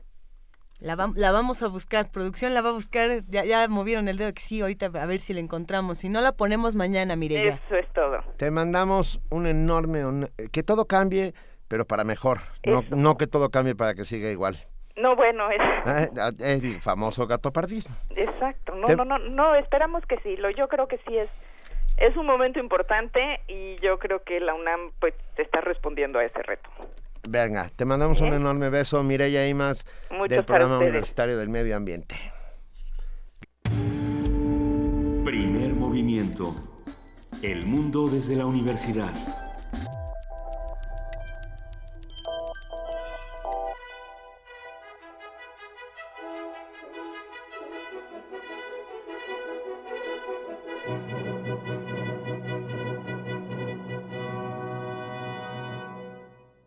Vania Noche.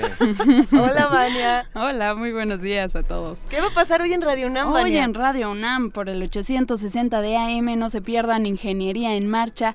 A las 12 horas, entérense de todo lo que ofrece la Facultad de Ingeniería de nuestra universidad.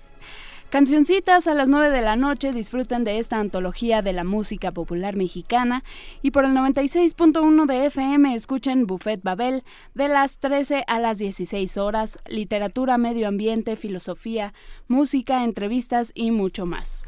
Hoy disfruten de las series eh, La retransmisión de conspiraciones a las 10 horas, Creación Viva a la 1 de la tarde, Tejiendo Género, hoy con la astrónoma mexicana Antígona Segura a la 1 y media de la tarde, Toma 46, 2 y cuarto, Miocardio, la génesis del sonido a las 3 de la tarde, México en el aire a las 3 y media. Y al terminar, no se pierdan nuestro corte informativo de la tarde a las 3.50. Taxidermia de colmillos y garras. Conozcan a los monstruos de la literatura universal a lo largo de la transmisión del 96.1 de FM. Eh, recuerden que también tenemos el podcast de esta serie en nuestra página de internet. Por mi raza cantará El Espíritu, la serie musical sobre el programa coral universitario a las 8 de la noche. Resistencia modulada a las 9. No se pierdan la entrevista con el director y guionista David Pablos en Derretinas. Y más tarde, a las 10 y cuarto, escuchen Resistor con el tema La tecnología del MUTEC en el marco del Festival Internacional de la Creatividad Digital, que se realizará del 21 al 25 de octubre en la Ciudad de México.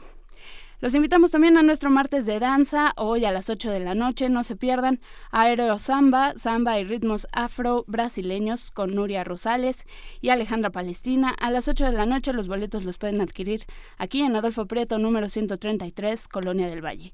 Visítenos en www.radiounam.unam.mx y síganos en redes sociales como arroba Radio UNAM.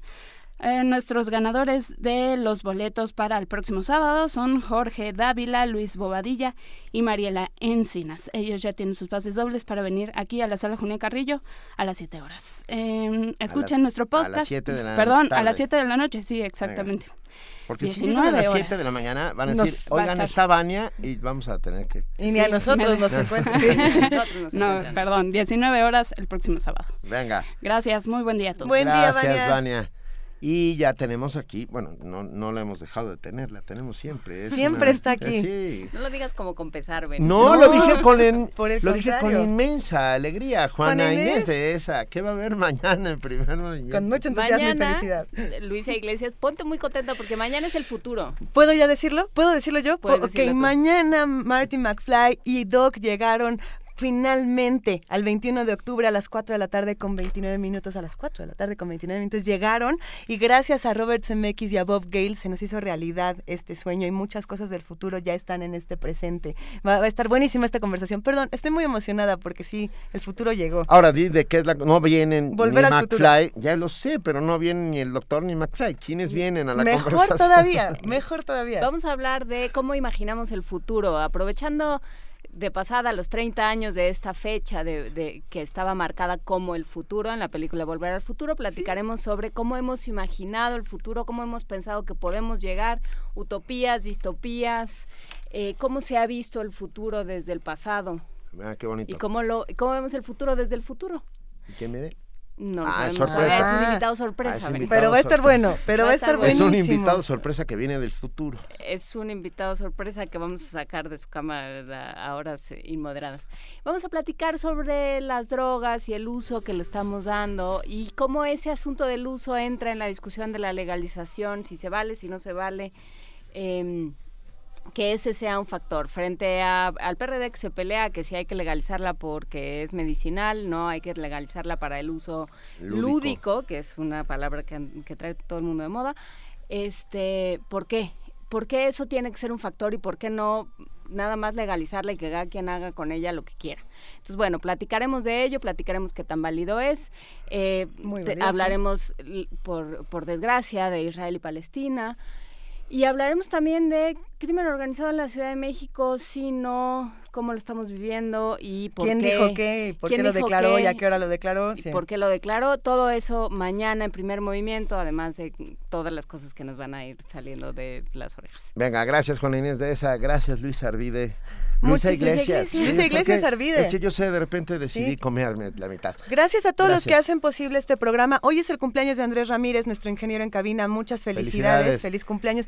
Gracias, querida Juana Inés. Gracias, querido Benito Taibo. Para mí es un placer trabajar con toda la producción y con todos los que hacen posible Primer este programa. movimiento. El mundo desde la universidad. Y nos vamos con Cambia, todo cambia, con Mercedes Sosa. Para ya hay más.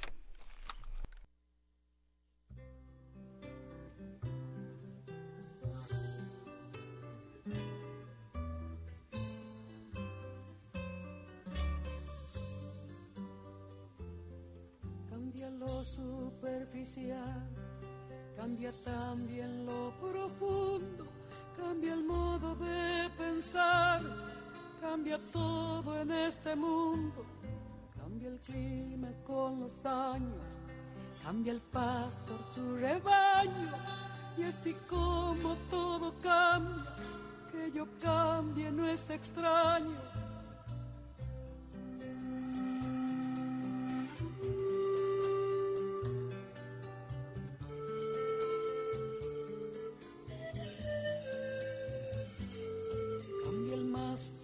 brillante, de mano en mano su brillo, cambia el nido el pajarillo, cambia el sentir un amante, cambia el rumbo el caminante.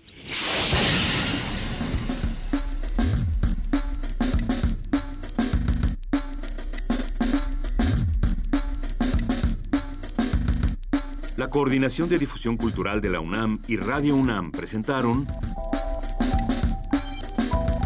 Primer Movimiento. El mundo desde la universidad.